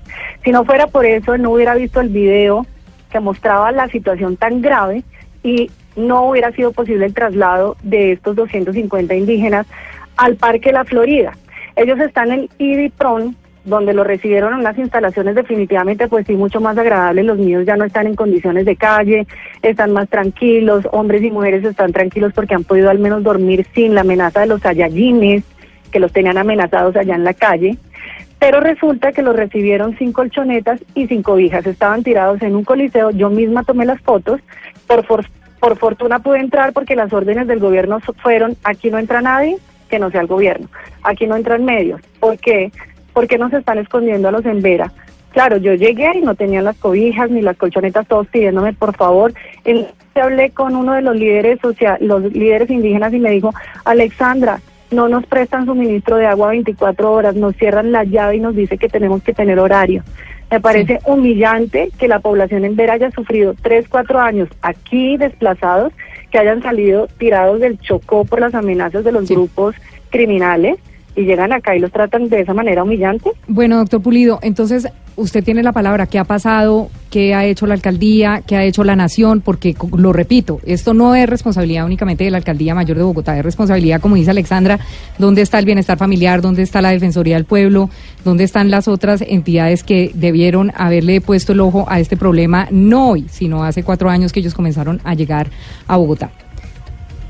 Bueno, muchísimas gracias. El, el traslado, digamos, los cuatro años, eh, la fecha es mucho más amplia. La historia, eh, de- digamos, reciente de la, de la comunidad en Vera, que viene de los municipios, de los departamentos de Chocó y Risaralda, ha sido un hecho histórico que hemos compartido en el distrito desde hace mucho tiempo. No son cuatro años, es mucho más tiempo. Y desde el principio se activaron las medidas que como entidad territorial se pueden activar en el marco de la ley 1448, porque antes que nada son víctimas del conflicto y deben ser atendidas de manera prioritaria bajo la- la- el, fundamento de la presunción constitucional de riesgo. Toda esta situación que se origina de manera reciente y que nos reportaban hace un rato y que se tuvo conocimiento desde el sábado, nosotros la venimos acompañando eh, históricamente garantizando mecanismos de atención permanente, de atención en salud, de escolarización, de garantías de derechos básicos y de, satisfacción de necesidades insatisfechas en el distrito. Es una realidad compleja y por eso nos articulamos todas las entidades y el gobierno, y el gobierno nacional. El ICBF estuvo con nosotros acompañando desde el primer momento que se dio esta eh, ocupación en el Parque Tercer Milenio como consecuencia de los hechos que conocimos a través de medios la semana pasada. ¿Qué Doctor que Pulido, qué, qué En pena, efecto, qué pena lo interrumpo, pero ¿por qué, por ejemplo, no les tenían habilitados los baños? ¿Por qué no les prestaron como algún tipo de, Sí, de asistencia humanitaria Pero- mínima pero- a esas personas? Claro, permítame entonces llego a ese punto. Lo primero es que se dan unos hechos que fueron los que conocimos el miércoles de la semana pasada, eh, en el cual se reportó el homicidio, un homicidio de un miembro de la comunidad en Vera, hijo de un líder que ya había sido retornado en el primer retorno que hicimos el 24 de septiembre de este año al municipio de Mistrató. Ellos regresaron acá en la ciudad y estando se dan los hechos del homicidio a, este joven. Nosotros como medida de protección al líder ya regresamos al núcleo familiar extenso a las 10 personas al municipio de al municipio de Mistrató. Lo que pasa es que a raíz de esto se da una movilización masiva de miembros de la comunidad del Parque Tercer Milenio. Desde el primer día que llegaron al Parque Tercer Milenio activamos todos los mecanismos. Decían hace un rato que hay unos baños y que no se habilitaban. Resulta que ese parque tiene unos baños y tiene unas instalaciones, eh, pero cuando nosotros íbamos a habilitarlos evidenciamos que habían sido hurtados todos los, los, los elementos que permitían que esos baños funcionaran. Digamos, la solución estructural era no que no estuviera en el Parque Tercer Milenio, que se diera el traslado. El traslado no se da porque se haya denunciado a través de redes eh, y que se hayan hecho esos videos. El traslado se da porque la administración dispuso un centro de atención que garantizara el acceso a condiciones de salud y condiciones sanitarias suficientes para la atención de una población tan grande. Por eso se da el traslado. De manera articulada con la unidad para las víctimas, dispusimos cinco buses para trasladar de, de manera prioritaria mujeres y niños, que fueron los que llegaron al albergue de la, de la Florida, que es de una institución, por supuesto, del IDIPRON. Una vez llegan allá, pues necesitábamos también que los hombres de la comunidad pudieran ser trasladados. Pero ellos en este momento están en un proceso de recolectar todas sus pertenencias para embalarlas y dar el retorno definitivo. Este retorno además es un hecho histórico, esto no se había dado nunca, esa es la solución definitiva para el pueblo en Vera y ellos lo que estaban haciendo era organizar esto. Una vez organizó todo esto, ellos se fueron también con las con las mujeres y con los niños que habían sido trasladados, se unifica toda la comunidad allí, se dan condiciones sanitarias suficientes, el acceso al agua ha estado garantizado desde el primer día allí. Lo que pasa es que como en toda institución, pues hay unos horarios que hay que que hay que atender, digamos, ellos pueden ingresar a los baños en el momento que lo consideren. Lo que pasa es que se había hecho una solicitud para que se bañaran y se habilitaron los baños desde temprano y se habilitaron desde las 5 de la mañana. Todos ellos han accedido al servicio sanitario pleno en estas instalaciones en las que están. Las Venga, he mencionado. Doctor Pulido, pero eh, como para, para, para concretar para concretar el tema, porque la denuncia de Alexandra es grave y las personas que nos están oyendo estarán diciendo esta gente está abandonada. O sea, la, la conclusión es que están recibiendo en este momento la atención adecuada mientras se les traslada. Pueden ellos contar con colchonetas, con cobijas, con agua y con comida y con todo lo que necesiten de aquí a que salgan de Bogotá. Anoche, en la, anoche entregamos una nueva entrega de, de cobijas, entregamos 250 cobijas. Estamos en este momento gestionando la entrega de colchonetas adicionales a las que ya se tienen dispuestas allá. Tienen alimentación articulada desde la alta consejería para las víctimas, con acompañamiento de la Secretaría de Seguridad. El equipo de la Secretaría de Gobierno especializado en la, en la implementación del enfoque diferencial étnico está ya de manera permanente y haciéndole seguimiento. Ahora, que no ingresan los, que no ingresan todas las personas, por supuesto. O sea, históricamente los bogotanos nos hemos caracterizado porque somos muy dados a ayudar y a estar prestos a servir pero nosotros no podemos permitir que cualquier bogotano llegue a entregar, por ejemplo, comida que puede generar unas condiciones de salud y puede frustrar el proceso del retorno. Entonces, tenemos que garantizar unos procedimientos. Nosotros no estamos escondiendo absolutamente nada, estamos brindando condiciones de seguridad suficientes, de garantía de derechos y en eso pues tenemos que pedir también el apoyo de la, de la ciudadanía. Entendemos que hay iniciativas muy importantes, pero tenemos que hacerlo de manera organizada. Ya sabe no usted ahí, don permitir, Francisco, pues, que- ya sabe usted, don Francisco, que tiene un ojo ciudadano, Alexandra Correa, que es quien hizo la denuncia, que es una periodista y va a estar pendiente. A los dos, Alexandra Correa, Francisco Pulido, subsecretario de Gobernabilidad, muchísimas gracias por habernos atendido y le seguiremos haciendo seguimiento, así que estamos en contacto con Alexandra. Son las 12 del día, cuatro minutos, es momento de conectarse con Medellín, Cali, Barranquilla y Bucaramanga.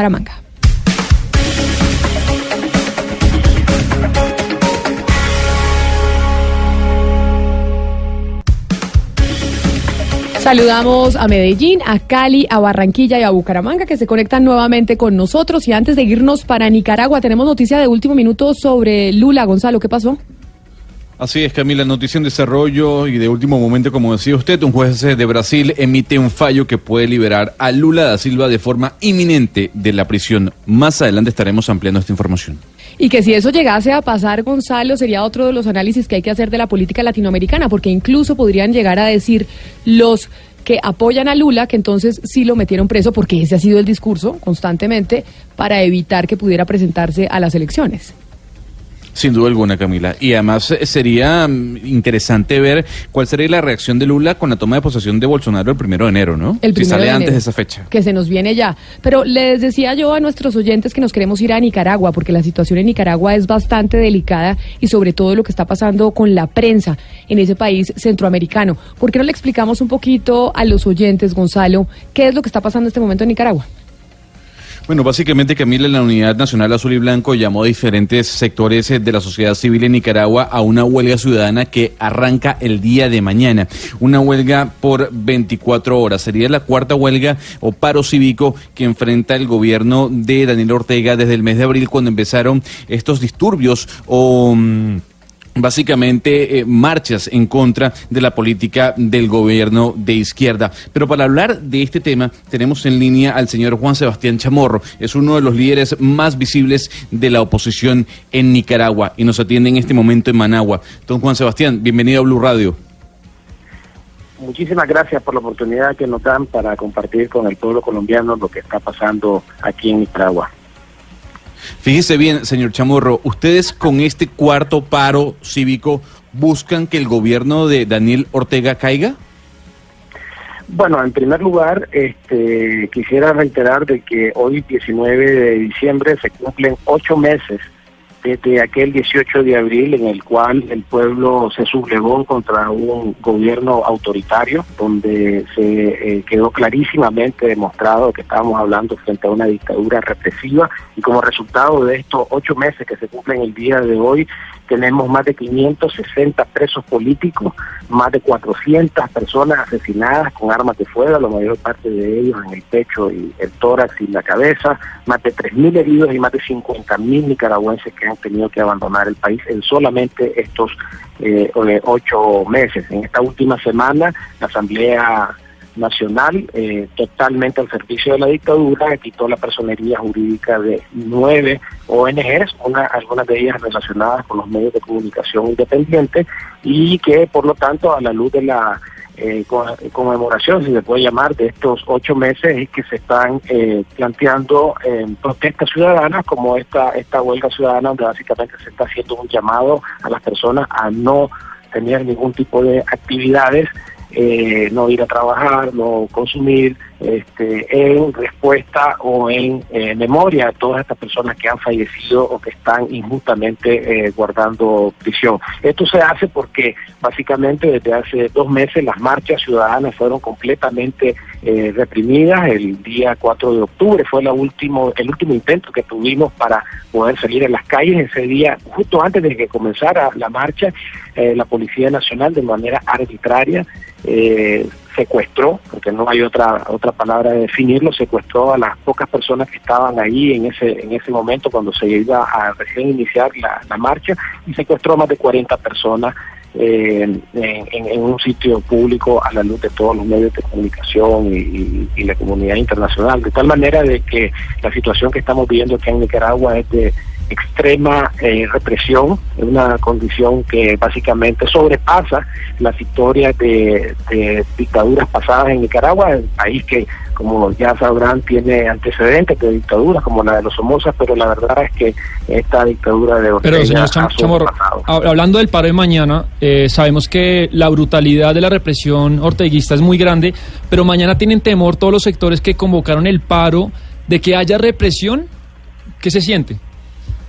Bueno, la verdad es de que esta ha sido la tónica desde los últimos ocho meses. A cualquier tipo de acción que eh, se ha planteado de parte de, la, de, los que estamos en oposición a, la dictadura, eh, hay, hay reacciones. Eh, eso, eso, eso es algo de esperarse, pues, y está ya de alguna manera este, presupuestado. Pues la, la- la- lo importante acá es tratar de eh, hacer medidas de protesta cívica, de protestas ciudadanas que no pongan en peligro a la a la población eh, nicaragüense, aunque en, en las, eh, las esferas de la- del sector privado ha anunciado de que para eh, los próximos días también emitirán o irán a las autoridades a pedir permiso para hacer una marcha una marcha ciudadana. Han habido ya dos intentos de solicitud de de permisos a, a marchas y básicamente lo que ha hecho la Policía Nacional es declarar a las personas, eh, eh, personalmente estuve en la primera, eh, declararnos este, básicamente delincuentes y, eh, y, y cercenar el derecho constitucional consignado en la Constitución Política de poder movilizarse libremente. De tal manera que en este momento ni siquiera, ni siquiera, y no estoy exagerando, si uno sale a una, a una esquina de Managua con una bandera de Nicaragua, no estamos hablando de ningún partido, de la bandera de ningún partido político, ni nada, con la bandera nacional, si uno se para en una esquina, va preso de manera automática. Eso está usted. pasando en Managua, en las calles de Managua en este momento. O sea, la represión está a nivel eh, como nunca antes se, se ha visto. Los, este, Don los, Juan eh, Sebastián, no, no cabe duda pues que ustedes vienen de manera valiente, hay que reconocerlo, hace ocho meses denunciando a un gobierno autoritario, tiránico, dictatorial y que como usted bien anota, pues los está oprimiendo a unos niveles superlativos. ¿Usted considera además que eh, la, el llamado a la comunidad internacional es muy importante. En ese sentido le pregunto, ¿usted cree que gobiernos como los colombianos deben nombrar embajadores en Nicaragua o deben generar actos políticos de protesta para coadyuvar la movilización social que ustedes están promoviendo?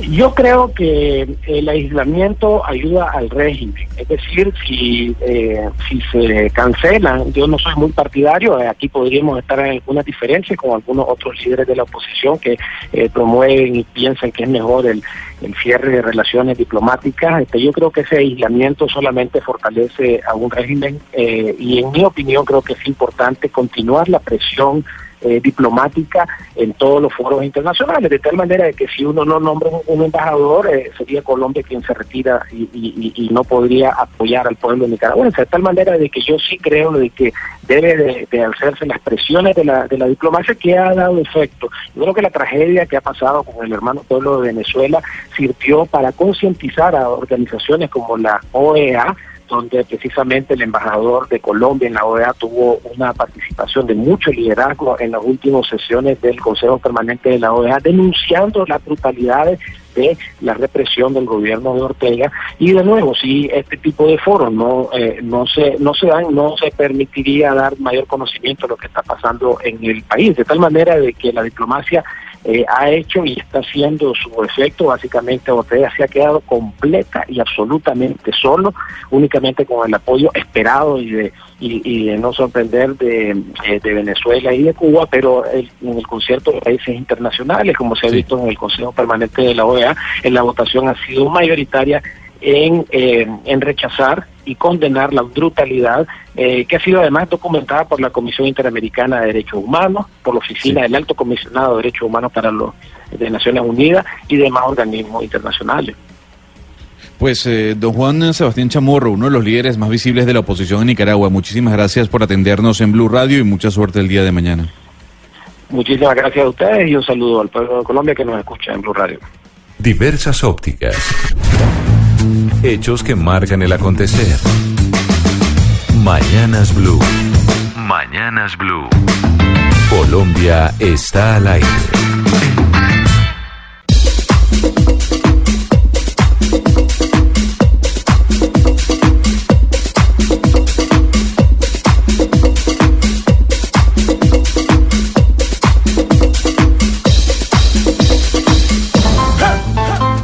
Y seguimos con la música de fiesta, a pesar de que tenemos muchas noticias latinos de Proyecto 1, porque nos sentimos muy latinos, ¿no? Y sobre todo cuando hablamos de cómo se aprueban las reformas en el Congreso de la República, más latinos nos sentimos, porque ya en la Cámara de Representantes se aprobó la reforma tributaria sin discusión, Bueno, como Leo- vino el texto desde Senado. Exactamente, eso le iba a decir, porque finalmente la Cámara no aprobó, no aprobó su propio texto, sino que hubo una proposición para acoger el texto que aprobó anoche el Senado. Y de esa manera, entonces, tenemos reforma tributaria. Don Julián Calderón, entonces, ¿en qué términos quedamos?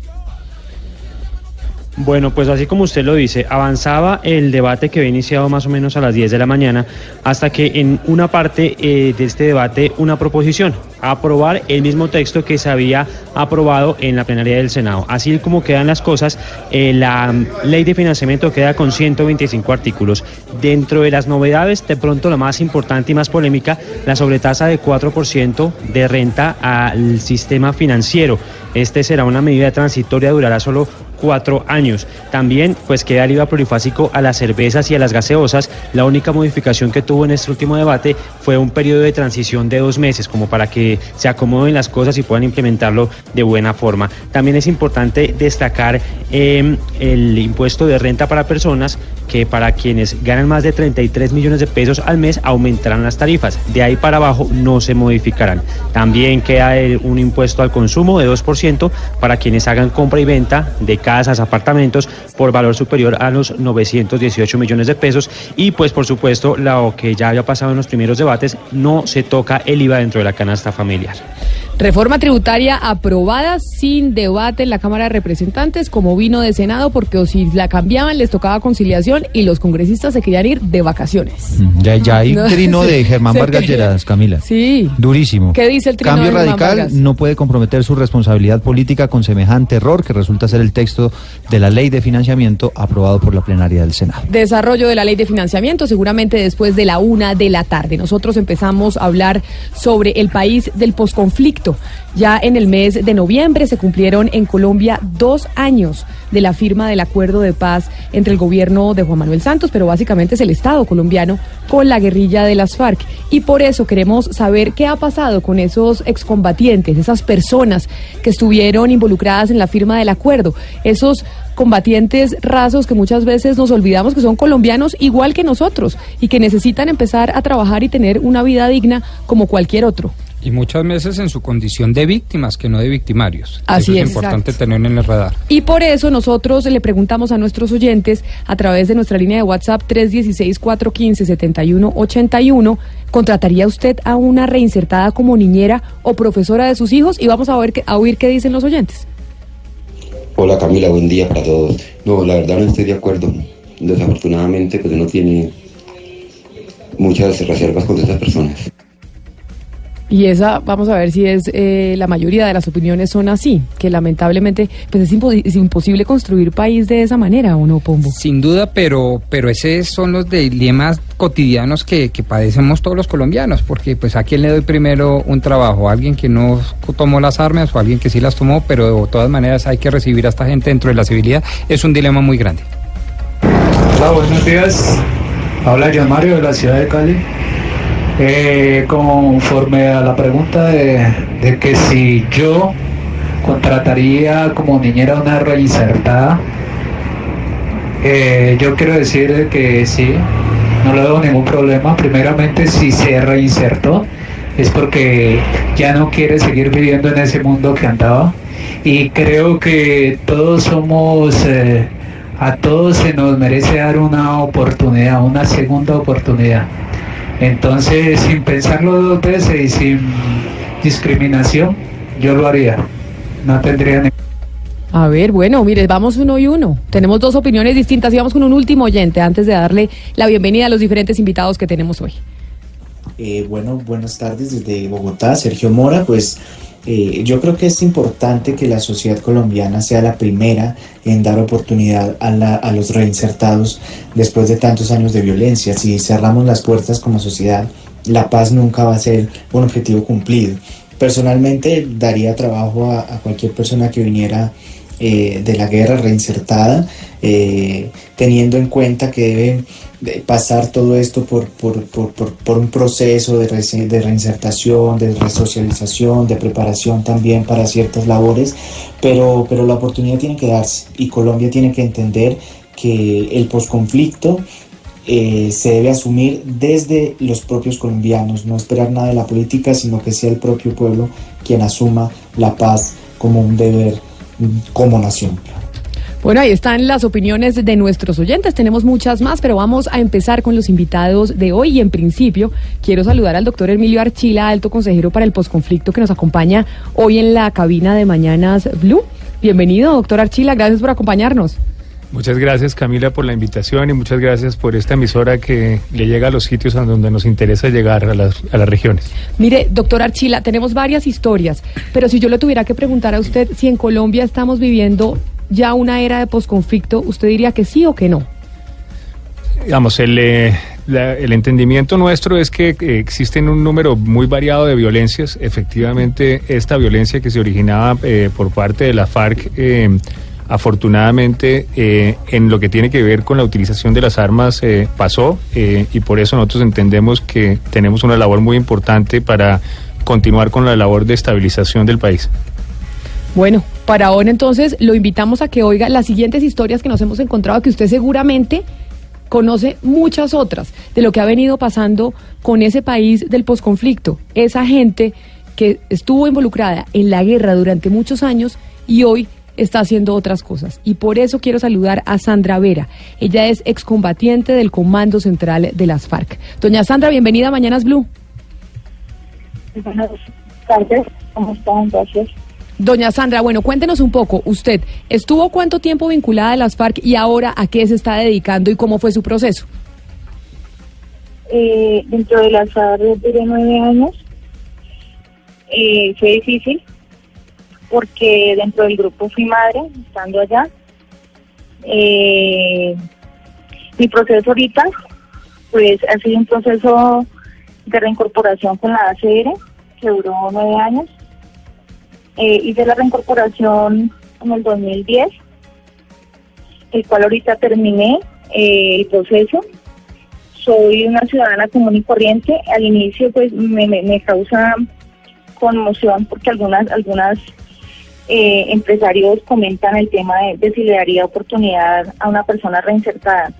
Eh, yo diría que sí. Tuve una experiencia también, bueno, en la parte laboral eh, bastante compleja porque pues también hay rechazo pero créanme que yo digo que sí, a veces es la primera oportunidad en la vida, porque de hecho en la parte laboral uno tiene experiencia y es bastante importante es solo brindarle la, la primera oportunidad en la vida de tener una vinculación laboral estable, donde eso permite eh, estabilidad económica, familiar, emocional. Claro, Sandra, ¿usted es mamá? Entonces, ¿Usted tiene niños? Sí, soy mamá. Sí, tengo una niña de 14 años. ¿Y en este momento usted ya está vinculada laboralmente con algún tipo de empresa o, realiza, o realiza algún tipo de actividad laboral o está terminando su proceso Sí. en la agencia de reintegración? No, ya lo culminé. eh, ahorita laboro incluso con la agencia. La misma agencia también me ha brindado la oportunidad de trabajar con ellos. Eh, soy tecnóloga en, en administración de empresas. Estoy en quinto semestre. Eh, y la misma ARN me ha, me ha brindado esa posibilidad también de, de hacer parte del equipo.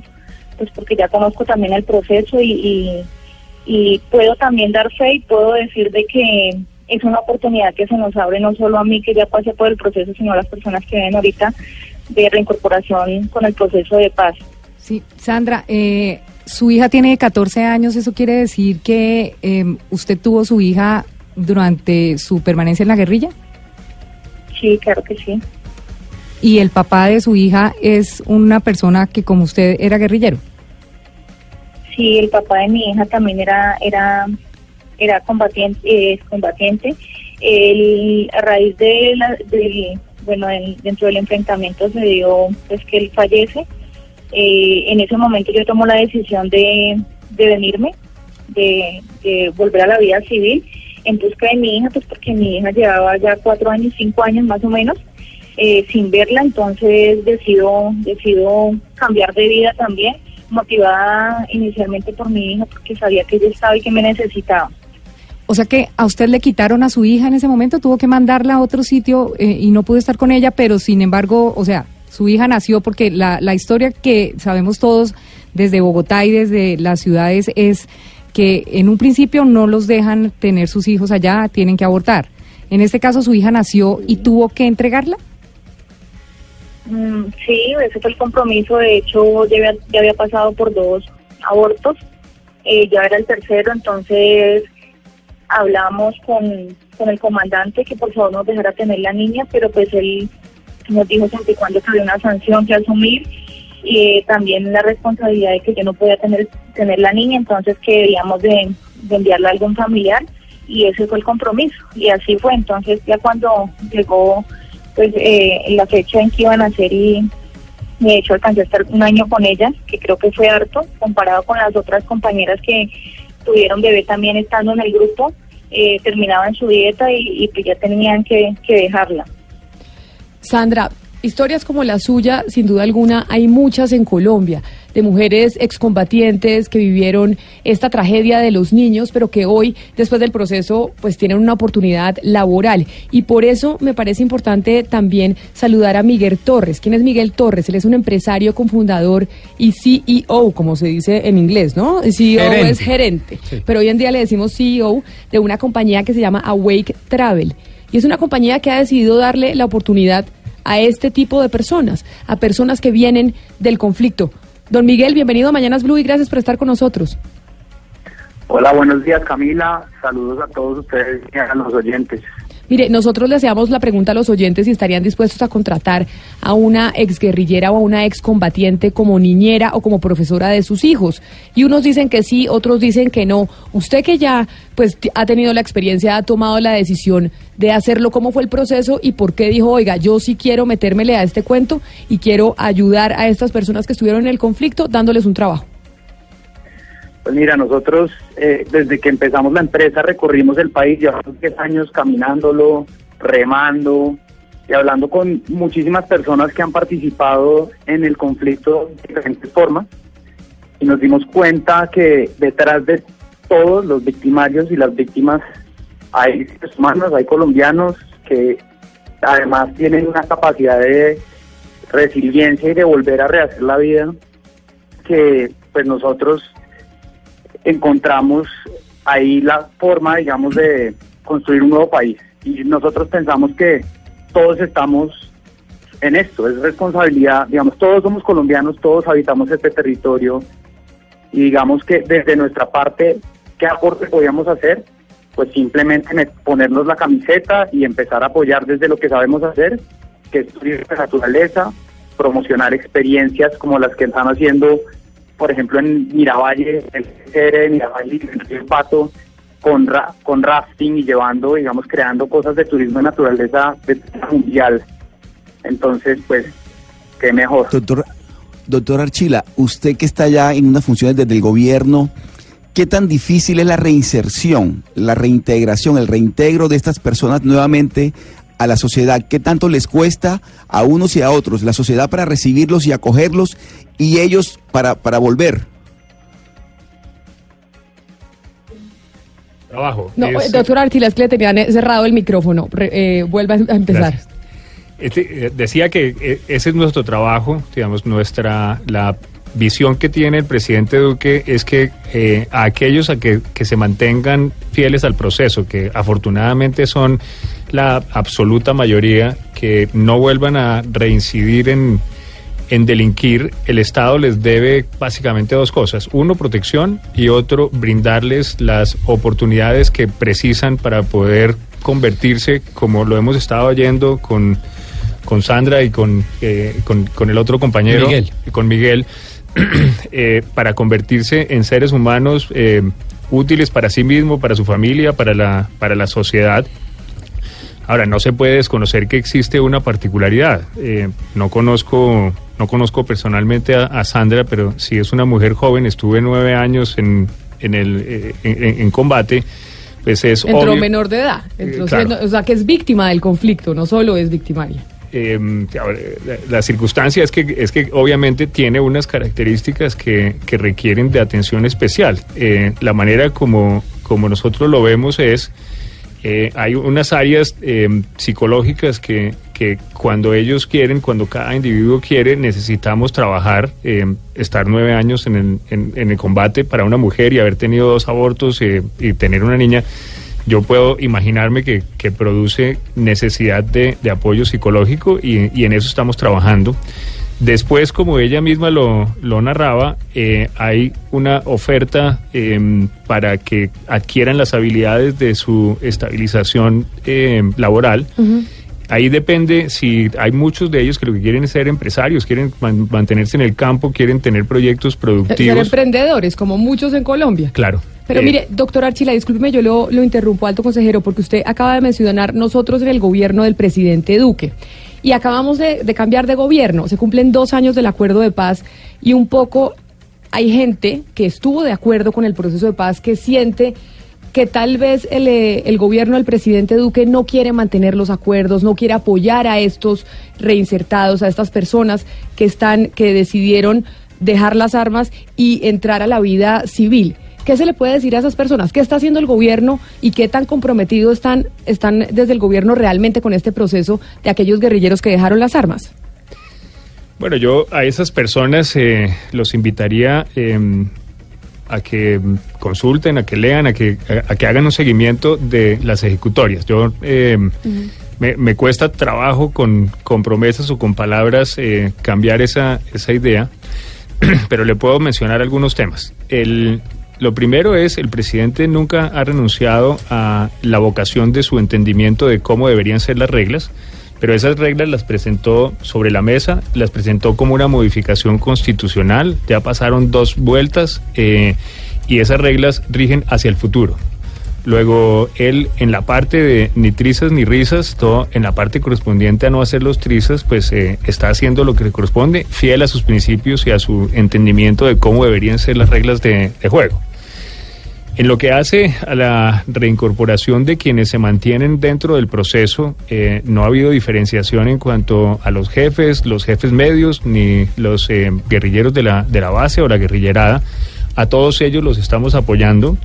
Puedo mencionarle que eh, en estos 100 días se han aprobado muchos más proyectos productivos de los que se habían aprobado hasta que nosotros llegáramos. Puedo mencionarle que la semana pasada liberamos la totalidad de los recursos que no habían sido, no habían podido ser libera- liberados de la plata que le corresponde a ellos para sus proyectos productivos. Esos fueron 8 mil millones de pesos. Los proyectos productivos que nosotros hemos viabilizado hasta este momento son más de 20. De esos más de 20 ya 7 han recibido la parte correspondiente a cofinanciación. Esos son más de 12 mil millones de pesos. Eso eh, beneficia a un poco más de mil excombatientes y a sus familias. Entonces, pues... eh, O sea, en conclusión, usted lo que dice es desde este gobierno, desde el, desde el gobierno del presidente Duque, sí estamos comprometidos y estamos trabajando en apoyar a esos excombatientes en desarrollar sus proyectos productivos.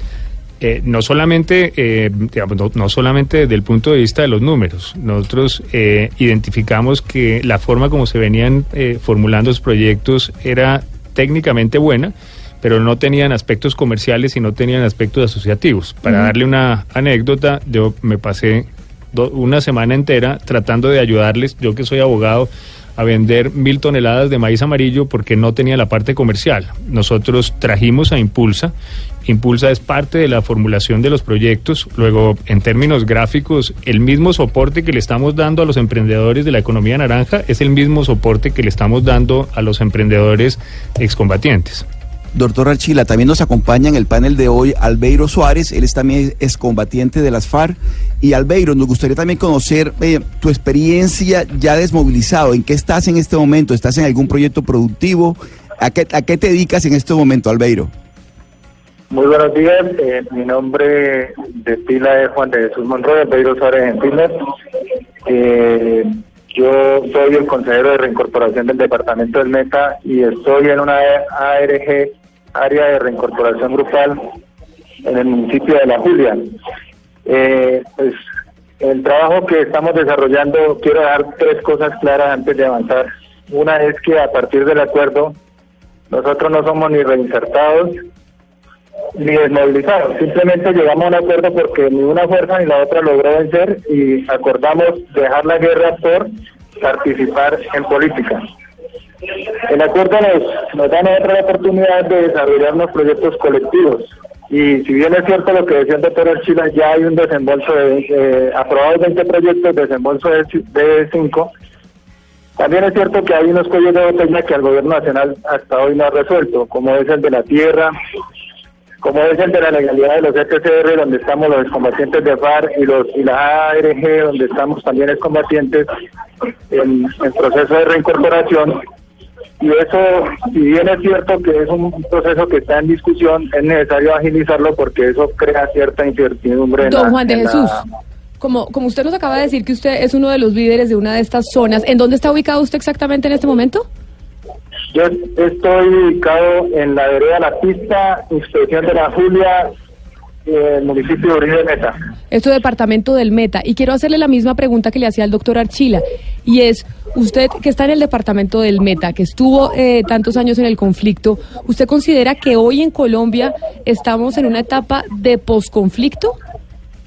Yo, yo diría que no estamos en una etapa de posconflicto, estamos en una etapa de posacuerdo que tiene una cantidad de dificultades por, por la demora de la implementación del acuerdo, por lo que significa el, tramado jurídico que hay que, que cumplir para todo eso, pero también hay una falta de voluntad en, en algunas partes en el gobierno, porque si bien es cierto que se ha avanzado en cosas, también nos falta avanzar en otras para poder eh, resolver la problemática de la comunidad que está en proceso de reincorporación, pero más que esa comunidad de la implementación del 92% del acuerdo, porque es que el acuerdo no solamente involucra a los excombatientes de la FARC, el acuerdo involucra a las comunidades afectadas por el conflicto y a la sociedad colombiana en general.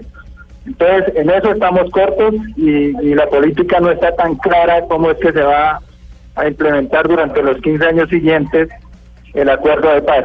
Pero en el mire, caso nuestro, por ejemplo, llevamos- Jesús. en el caso nuestro, discúlpame, le digo algo y ya seguimos. Adelante. En el caso nuestro llevamos 14 meses viviendo en casas de plástico y lona en, en esa ARG donde estamos. Y ya ha hecho planteamientos de una y otra forma al gobierno nacional, al gobierno departamental, al gobierno municipal para que nos resuelvan esa problemática que no es solamente la de nosotros, es también la de otra cantidad de, combatientes que están en otras ARG y el gobierno hasta ahora con el cuento de que eso no está dentro del acuerdo entonces no, no se ha nada de resolver el problema de la vivienda, del agua potable, de la salud.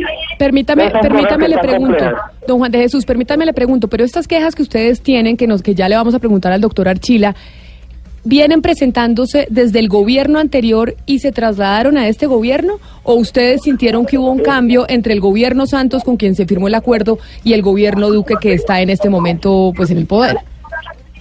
Yo pienso que más que mirar eh, eh, de, de quién es la responsabilidad, creo que es falta de voluntad política. Hicimos un acuerdo y el acuerdo tiene que beneficiar a la comunidad y a los combatientes.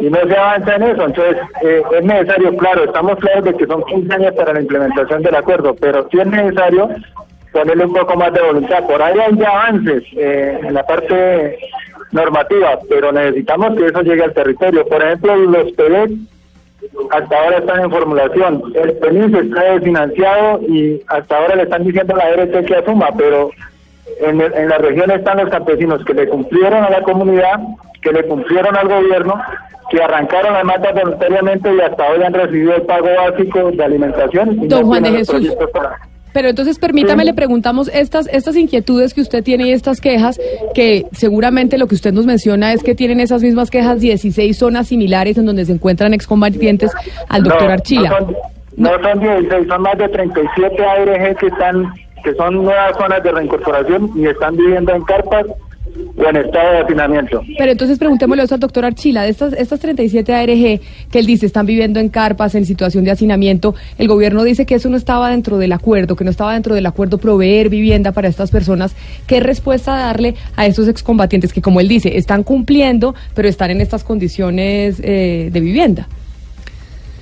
Vale, muchas gracias, Camila. El, eh, digamos, el objetivo, el objetivo final es que eh, cada excombatiente pueda incorporarse a la vida eh, civil y que digamos, eh, deje de tener alguna característica que lo diferencie de los, eh, de los demás.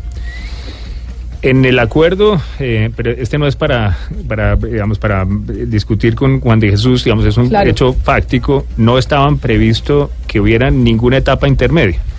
Estaba previsto que ellos llegaban eh, y se entregaban y cada quien tomaba su, su, su cumpo.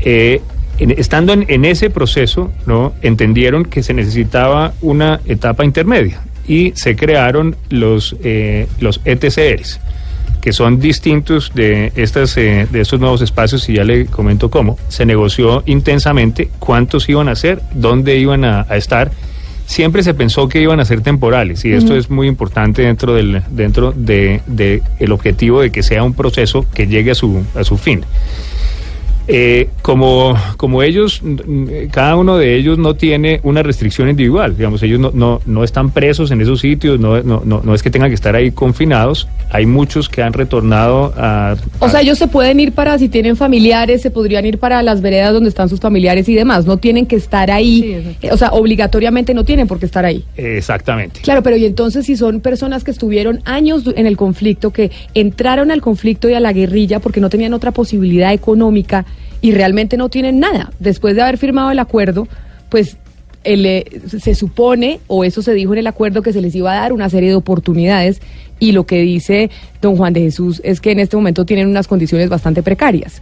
Que de, de pronto me estaba demorando mucho en explicar, pero eh, todo, en, todo en este sector tiene, toda en esta actividad tiene siglas, entonces son distintos los ETCRs, Ajá, que son esos los, sí que, son los 16. son los que se pactaron, esos son 22. Pero ETC eres porque, doctor Archila, entenderá que eso lo entiende usted. Ningú- ningún Y- problema. sí. Hagamos de cuenta que son ETCR son los espacios que se acordaron entre el gobierno y la guerrilla para que ellos Espacio, eso significa de espacio terri- de- territorial de reinserción. exactamente. Esos son 16. 22. Esos son 22. 22. Ok. Algunas personas no han querido estar ahí. Muchos se han devuelto a su casa, eh, digamos, de- distintas cosas. Algunos de ellos, algunos de ellos han resuelto individualmente por su propia voluntad irse a algunos sitios, eh, unos más lejos, otros más, más cerca de los ETCRs y están relativamente eh, eh, juntos. ¿Y los ARG qué son? Esos son los que ellos llaman los ARGs. Entonces, esas áreas de ARGs es como si, digamos, en otros cinco resolvemos no, no vivir en Bogotá, nosotros cinco nos, eh, nos vamos a una zona eh, cercana y allá nos, nos asentamos. Entonces, esas condiciones en las que están esos ARGs nunca fueron responsabilidad del, eh, del Estado, nunca hubo una eh, responsabilidad de multiplicar las condiciones en que sí están los ETCRs, en donde nosotros, de hecho, durante estos cuatro meses les invertimos 10 mil millones de pesos en, en volver a arreglarle la luz, en volver a que tuvieran agua, en que, volvi- en que volvieran a, a estar en, en- en etapa de, de- de- de ser vividos. Esos espacios están pensados para terminar en agosto. Sí, a- pero, pero por ejemplo, y perdón lo interrumpo, ellos se van a los ARGA, que son unas áreas eh, eh, en las que se conforman, se, se recopilan todos ellos, se agrupan todos ellos, pero esas áreas no son ilegales, o sea, eh, eh, eso es lo que ellos dicen, o sea, yo- no son unos sitios que ellos llegaron, invadieron y se hicieron ahí, sino son unas áreas que también destinó el gobierno para que pudieran estar, o ellos de la nada se inventaron las eh, áreas. esas áreas no las destinó el gobierno, esas áreas no fueron acordadas, esas áreas son a donde ellos libremente están queriendo, queriendo desplazarse. Entonces, ¿cómo, cómo funciona esto? El, la, la atención de los, de los ETCRs ¿no? dura hasta agosto en la teoría de que ellos, los que quieran mantenerse ahí van a tener, además de, de, de- de los recursos que se les entregan, además de sus capacitaciones, además de, ¿no? tienen unos espacios en donde pueden estar viviendo temporalmente. En paralelo con eso, nosotros estamos trabajando para, eh, para hacerle las for- eh, fortalezas que les describía desde el punto de vista de su capacidad o de ser empleados o de ser Claro, emprendedores, dos segundos, o de ser emprendedores. Y ahora, porque no estaba previsto antes, vamos a trabajar también para brindarles oportunidades de vida. Lo que, lo que, es, eh, lo, lo que es imposible de manejar, lo que es imposible de manejar es que el número de ellos sin eh, pueden ser 2, 5, 7, 9, 15, en, algu- en algunas casas 20, se vayan a sitios que están a un kilómetro, dos kilómetros. Tenemos unos que están a 120 kilómetros pero de los preguntémosle eso y a don- esperen que tenga la, la misma respuesta del Estado Claro. que la que tienen en los ETCRs. Eh, Eso no lo vamos a poder manejar. Pero por eso preguntémosle a don Juan de Jesús eso, ¿por qué no quedarse en los e, como ETCRs. ETCRs y irse a los ARG? Don Juan de Jesús, ya teniendo esa explicación, ¿por qué no quedarse en los sitios, en los primeros eh, 22 sitios sí destinados del- desde, del- desde el acuerdo y no a estos nuevos que han creado ustedes? La razón es sencilla, eh, hay varias razones. Unas son familiares, otras de producción, pero yo quiero dar una claridad, doctora Archila, que no son 5 ni 20. En el caso nuestro somos 130 personas, en el caso de los del diamante son 145, o sea, no estamos hablando de, de pequeñeces, estamos hablando de una realidad que está en el país de acuerdo a la distribución geográfica y a las necesidades de las familias que están en reincorporación. Nos llevaron a unos territorios a 200 kilómetros de nuestra familia, pues nosotros regresamos a buscar nuestra familia. Es, la realidad que tenemos. Y como sujetos de derecho, pues también tenemos derecho. El acuerdo no dijo ustedes tienen que quedarse en X o Y sitio. El acuerdo lo que dijo es, entran en proceso de reincorporación y el gobierno es garante de que las cosas se den y en este caso no estamos hablando de colectivos de 5 ni de 20 personas, estamos hablando de unos colectivos grandes. Invito a Blue Radio que nos visiten la pista o al Diamante, que ahí se van a dar de cuenta que son unos colectivos grandes. Así pasa en la Beiba, pasa en otros territorios a nivel nacional. Creo, Con mucho creo gusto, Juan de Jesús. Al Y yo- gobierno le falta ser un poco más responsable en ese sentido porque no se trata de, de, de- de de discriminar a cierta gente que se fue de los ETCR, sino de mirar una realidad que hay en el país. De ninguna manera, digamos, el proceso de, el proceso, muchas gracias Juan de Jesús por la, por la aclaración. El proceso de, de apoyo, lo- el proceso de acompañamiento se da tanto en los ETCRs como por fuera de los ETCRs, es correcto. ¿Cómo es que estaba pensado y lo que nosotros estamos fortaleciendo? Un buen ejemplo es lo que estamos haciendo ahora en Villavicencio. Y es cuando las personas no quieren quedarse en los ETCRs, necesitamos trabajar con los municipios y con los departamentos para que en esas, eh, para que a partir de, de esas eh, eh, de, de esas eh, unidades geográficas se les brinden los apoyos que se, que se necesitan. ¿Cuál es el, el- apoyo que, que no va a poder es- estar incluido? No, no podemos crear tantas unidades transitorias de vivienda como sitios en los cuales se hallan las ubicaciones. Entonces, el hecho de que, de que ellos estén por fuera del ETCR correctamente no quiere decir que nosotros no tengamos la responsabilidad O sea, de- que sí hay acompañamiento. Lo que Claro. pasa es que no hay financiación del De- establecimiento donde se van a agrupar. Claro, eh, eso es inmanejable. O sea, mejor dicho, ustedes, si se, la- lo, que se financia por parte del Estado son las 22 ETCRs. Si eh, los eh, excombatientes deciden salirse de esos sitios que estableció el gobierno, en medio del acuerdo, se sigue haciendo el acompañamiento al excombatiente, pero no se crean otros campamentos y otros sitios que se vaya a financiar por parte del Estado. Tal cual, y solo para, para la precisión, digamos, es- esos sitios fueron escogidos por, por ellos, no, no por el gobierno, y negociados con el gobierno el número, pero las ubicaciones eh, fueron las que ellos prefirieron. Oscar. En esta historia, en esta historia, Camila, hay un protagonista muy importante que también tiene que ver, ya hemos escuchado a los excombatientes, también está el doctor Archila por parte del gobierno, pero la empresa privada, el empresariado también está metido en la historia. Digamos, en esta, de esta mesa, una de esas patas importantes, eh, y lo digo pues con todo el respeto, es la parte empresarial. Nos acompaña también Miguel Torres y me gustaría conocer, Miguel, eh, la, la, la experiencia de ustedes, eh, en particular, ¿cómo ha sido en esto que se conoce ahora pues como posconflicto o posacuerdo, esta fase de posacuerdo o de posconflicto? Pues eh, yo lo que creo es que los negocios son una herramienta de transformación cuando se canalizan de manera adecuada. Eh, un ejemplo es Caño Cristales. Eh, Caño Cristales lleva en un proceso de desarrollo como destino turístico de donde viven 350 familias más o menos y se dio gracias al esfuerzo coordinado de la cooperación internacional, del Estado y de, y de empresarios que empezaron a mover turismo y a, a- a meter, ponerle la camiseta a promocionar este destino. Hoy en día eh, yo creo que es un, un- un lugar que simboliza hacia dónde podríamos transitar en muchos de los lugares más espectaculares que tiene el país. Nosotros desde el turismo, pero lo hemos visto en cacao, en leche, en muchas otras cadenas productivas que pueden desarrollarse, pero claramente no el mercado solo no puede, el Estado solo no puede y la cooperación tampoco. Entonces, desde los esfuerzos articulados es que se pueden lograr eh, resultados concretos. Eh, eh, digamos que el, el empresariado, yo como percibo el turismo o una alianza con, con por ejemplo, con los excombatientes eh, del ETCR en Miravalle, en San Vicente del Caguán, que están allá trabajando en rafting, es cuando logramos generar un una fuente de ingresos de alto valor agregado que genera bienestar para ¿Cuántos sus vidas, para sus familias. ¿Cuántos excombatientes están con ustedes? ¿A cuántos han vinculado ustedes?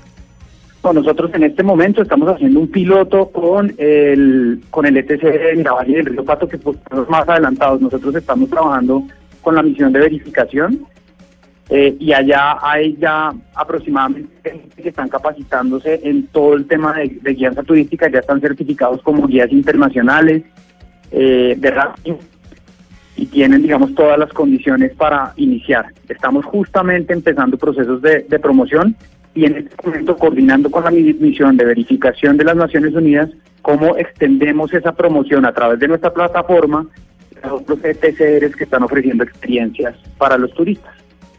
Precisamente una persona que se encuentra en una T, eh, ETCR, o sea, en una, eso es un... Es que sí, enredo esa ayudar, sigla. doctora Se llama, eh, eh, exactamente se llama cómo?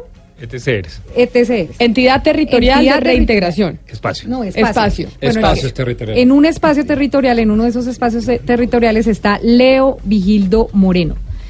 Eh, señor Moreno, buenos días. Muy Ya buenos tardes. días. Ya tardes tardes. ya, digamos que tardes. Don Leo Vigilio estuvo 16 años vinculado a la guerrilla de las FARC y fue parte del proceso de paz con, eh, con el Estado. Exactamente. Y se encuentra en un, en un espacio que queda precisamente en Cauca, una Una- de las zonas más difíciles. Ese, Sí. ese sí que se acordó durante el proceso. Exactamente.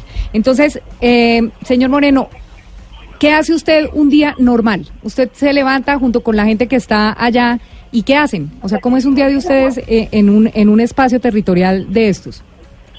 En el espacio territorial Aldemar Galán, donde nosotros nos encontramos, tenemos diferentes actividades y diferentes responsabilidades individuales y colectivas. En el caso particular mío, mi trabajo es político organizativo, con todas las expresiones eh, sociales existentes en el territorio. Pero entonces, ahorita estábamos tratando de entender con uno de sus eh, ex compañeros que él no está en una ETCR, sino en una A, ¿cómo es, doctor Archila? ARG. ARG. O sea, en un área. Exacto, en un área que el- el- ellos mencionan que el gobierno no está dando la financiación para esas áreas y eh, lo que dice el doctor Archila es que esas áreas no estaban pactadas en el acuerdo. En las ETCRs, sí las cosas están, fun- en- sí las cosas están funcionando como se pactaron desde un principio.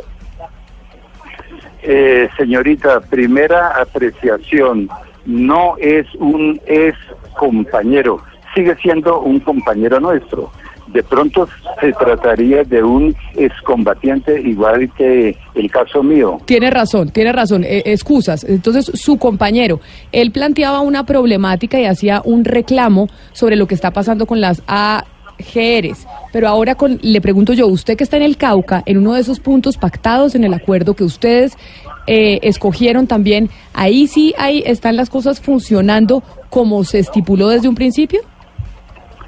Eh, señorita, mire, hablar del post-conflicto significaría de que hubo un cese al fuego de los fusiles en el teatro de operaciones militares, pero no podemos hablar de un posconflicto social, porque la paz no es una palabra abstracta, la paz es la diversificación que existe en el ser humano en cuanto a la dignidad.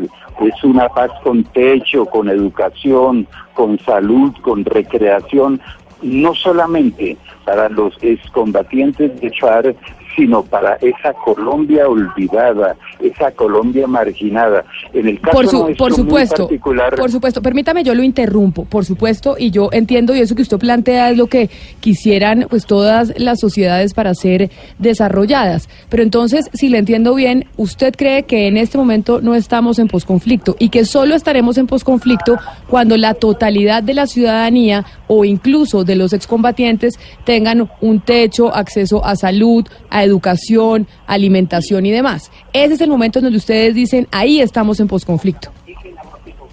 Exactamente, señorita, porque es que no puede haber paz ni en el corazón ni en el espíritu de la madre cabeza de cabeza de familia que mira a su hijo llorar de física hambre. Y en el caso particular nuestro allá en el ETCR, Aldemar Galán, podemos decir que es el espacio más atrasado que existe en el país. En el tiempo que llevamos ahí ubicados solamente hay dos proyectos, pero no es por parte del gobierno nacional, sino por la comunidad internacional, por el PNUD, por el Programa de Naciones Unidas. Un, pro- un proyectico de 500 pollos y un proyectico de 920 gallinas para reincorporar económicamente a más de 170 excombatientes. Pero permítame entonces, doctor Archila, lo que pasa con estas reclamaciones que estamos oyendo y que para ellos el posconflicto es cuando se tenga una serie de condiciones a todos los excombatientes, una serie de condiciones que es difícil de cumplir incluso en los países más desarrollados del mundo, pero digamos que esa es otra eh, otra discusión, es porque se les vendió o se comprometió el Estado colombiano con algo que tal vez no podía cumplir. Eh, no, Camila, eh, voy a eh, explicarle este y ojalá de hecho me, me invite mañana uno de estos días a hablar de otro de los capítulos del acuerdo que tiene que ver con la estabilización de los territorios más afectados por la violencia y por la pobreza. Lo que pasa es que eh, se trata de dos, eh, de dos objetivos de la política del presidente Duque con unas temporalidades diferentes. El tema de la reincorporación, pues tiene el ciclo de un ser humano. Ese es un proceso que eh, se eh, pensó que iba a ser muy rápido eh, y obviamente no iba a ser así. Se pensó que iba a ser como en dos años y medio. Nosotros creemos que debe durar como unos cinco o siete años, que es lo que dice la literatura internacional. En el campo de la recuperación de estabilización de las zonas más afectadas por la pobreza y por la violencia, es otra tarea, son 170 municipios, 16 zonas y una agenda de 10 años con la posibilidad de que se extienda para por otros 5 años, luego estaríamos hablando de 15 años y ese es un tema, digamos, es otro capítulo, todos relacionados, pero es otro capítulo completamente distinto de mis responsabilidades. Eh, no, no quiero dejar pasar la, la oportunidad Yo lo voy Sí. a invitar siempre, o sea, que usted tranquilo, que aquí lo volvemos a invitar para que nos hable, porque nos parece un tema muy importante Que saber que ha pasado muchos capítulos y el país tiene que enterarse de qué ha pasado con ese acuerdo. Muchas gracias. Pero qui- quisiera, digamos, solo en, en respuesta, eh, una de las labores importantes de- de- de- del gobierno, eh, y el presidente Duque lo ha liderado, pero de mi consejería, es conseguir recursos. Y esos recursos los tenemos que conseguir del presupuesto, de los municipios, de los departamentos y de la cooperación internacional. Luego, ese, es equivocado pensar que donde está funcionando la cooperación internacional es porque el Estado ha fallado. Eso no es así. Nosotros somos los que conseguimos esos O recursos. sea, son aliados de la Nosotros somos los que cooperación conseguimos los, eh, los aliados. Lo que sí es una muy mala idea, eh, y es una recomendación para el empresario que, que hablaba, es que eh, trabaje solamente con, eh, con, con la misión de verificación. Una misión de verificación no tiene, el no tiene ese propósito. Sino también pueden trabajar con el gobierno. Y, y lo que estamos haciendo es, desde que llegó el presidente Duque, asumiendo el liderazgo de toda la implementación y trabajar articuladamente con ellos. Si se hace con el, con el gobierno articuladamente, pues eh, ahí traemos a Bosques, traemos al, al Ministerio de Turismo, traemos a, a todas las entidades que pueden eh, apoyarlos en esas, eh, en esas iniciativas, en lugar de, de- de- de que funcione como venía funcionando antes, en que cada quien iba desarticuladamente por su lado. Doctor Archila, me encantaría y nos encantaría a todos los integrantes de la mesa quedándonos hablando horas con usted porque sin duda es un tema apasionante y hay muchas cosas que no sabemos. Lo invitamos el otro año, ¿se compromete a venir? Feliz, claro que sí. Y- Muchas gracias. Y, y nos dice qué puntos le parece importante y nosotros obviamente le ponemos contraparte Genial. para que tengamos las dos caras, no solo una. Feliz Navidad, doctor Claro Archila. que sí. Mil gracias y feliz Navidad para ustedes. Y a nuestros invitados también muchas gracias por habernos acompañado.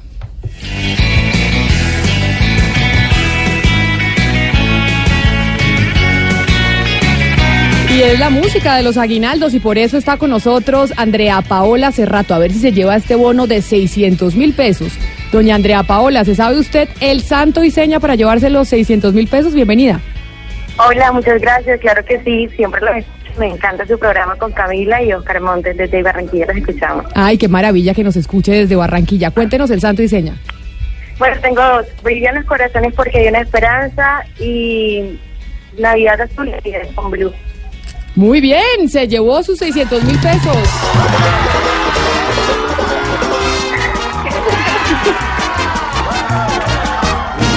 Así que feliz Navidad. Tenía usted los dos santo y señas, pero el santo y seña que sonó en esta hora era el que usted dijo. El de la Navidad es azul, la Navidad es blue. Feliz Navidad para todos. Los dejo con Meridiano Blue.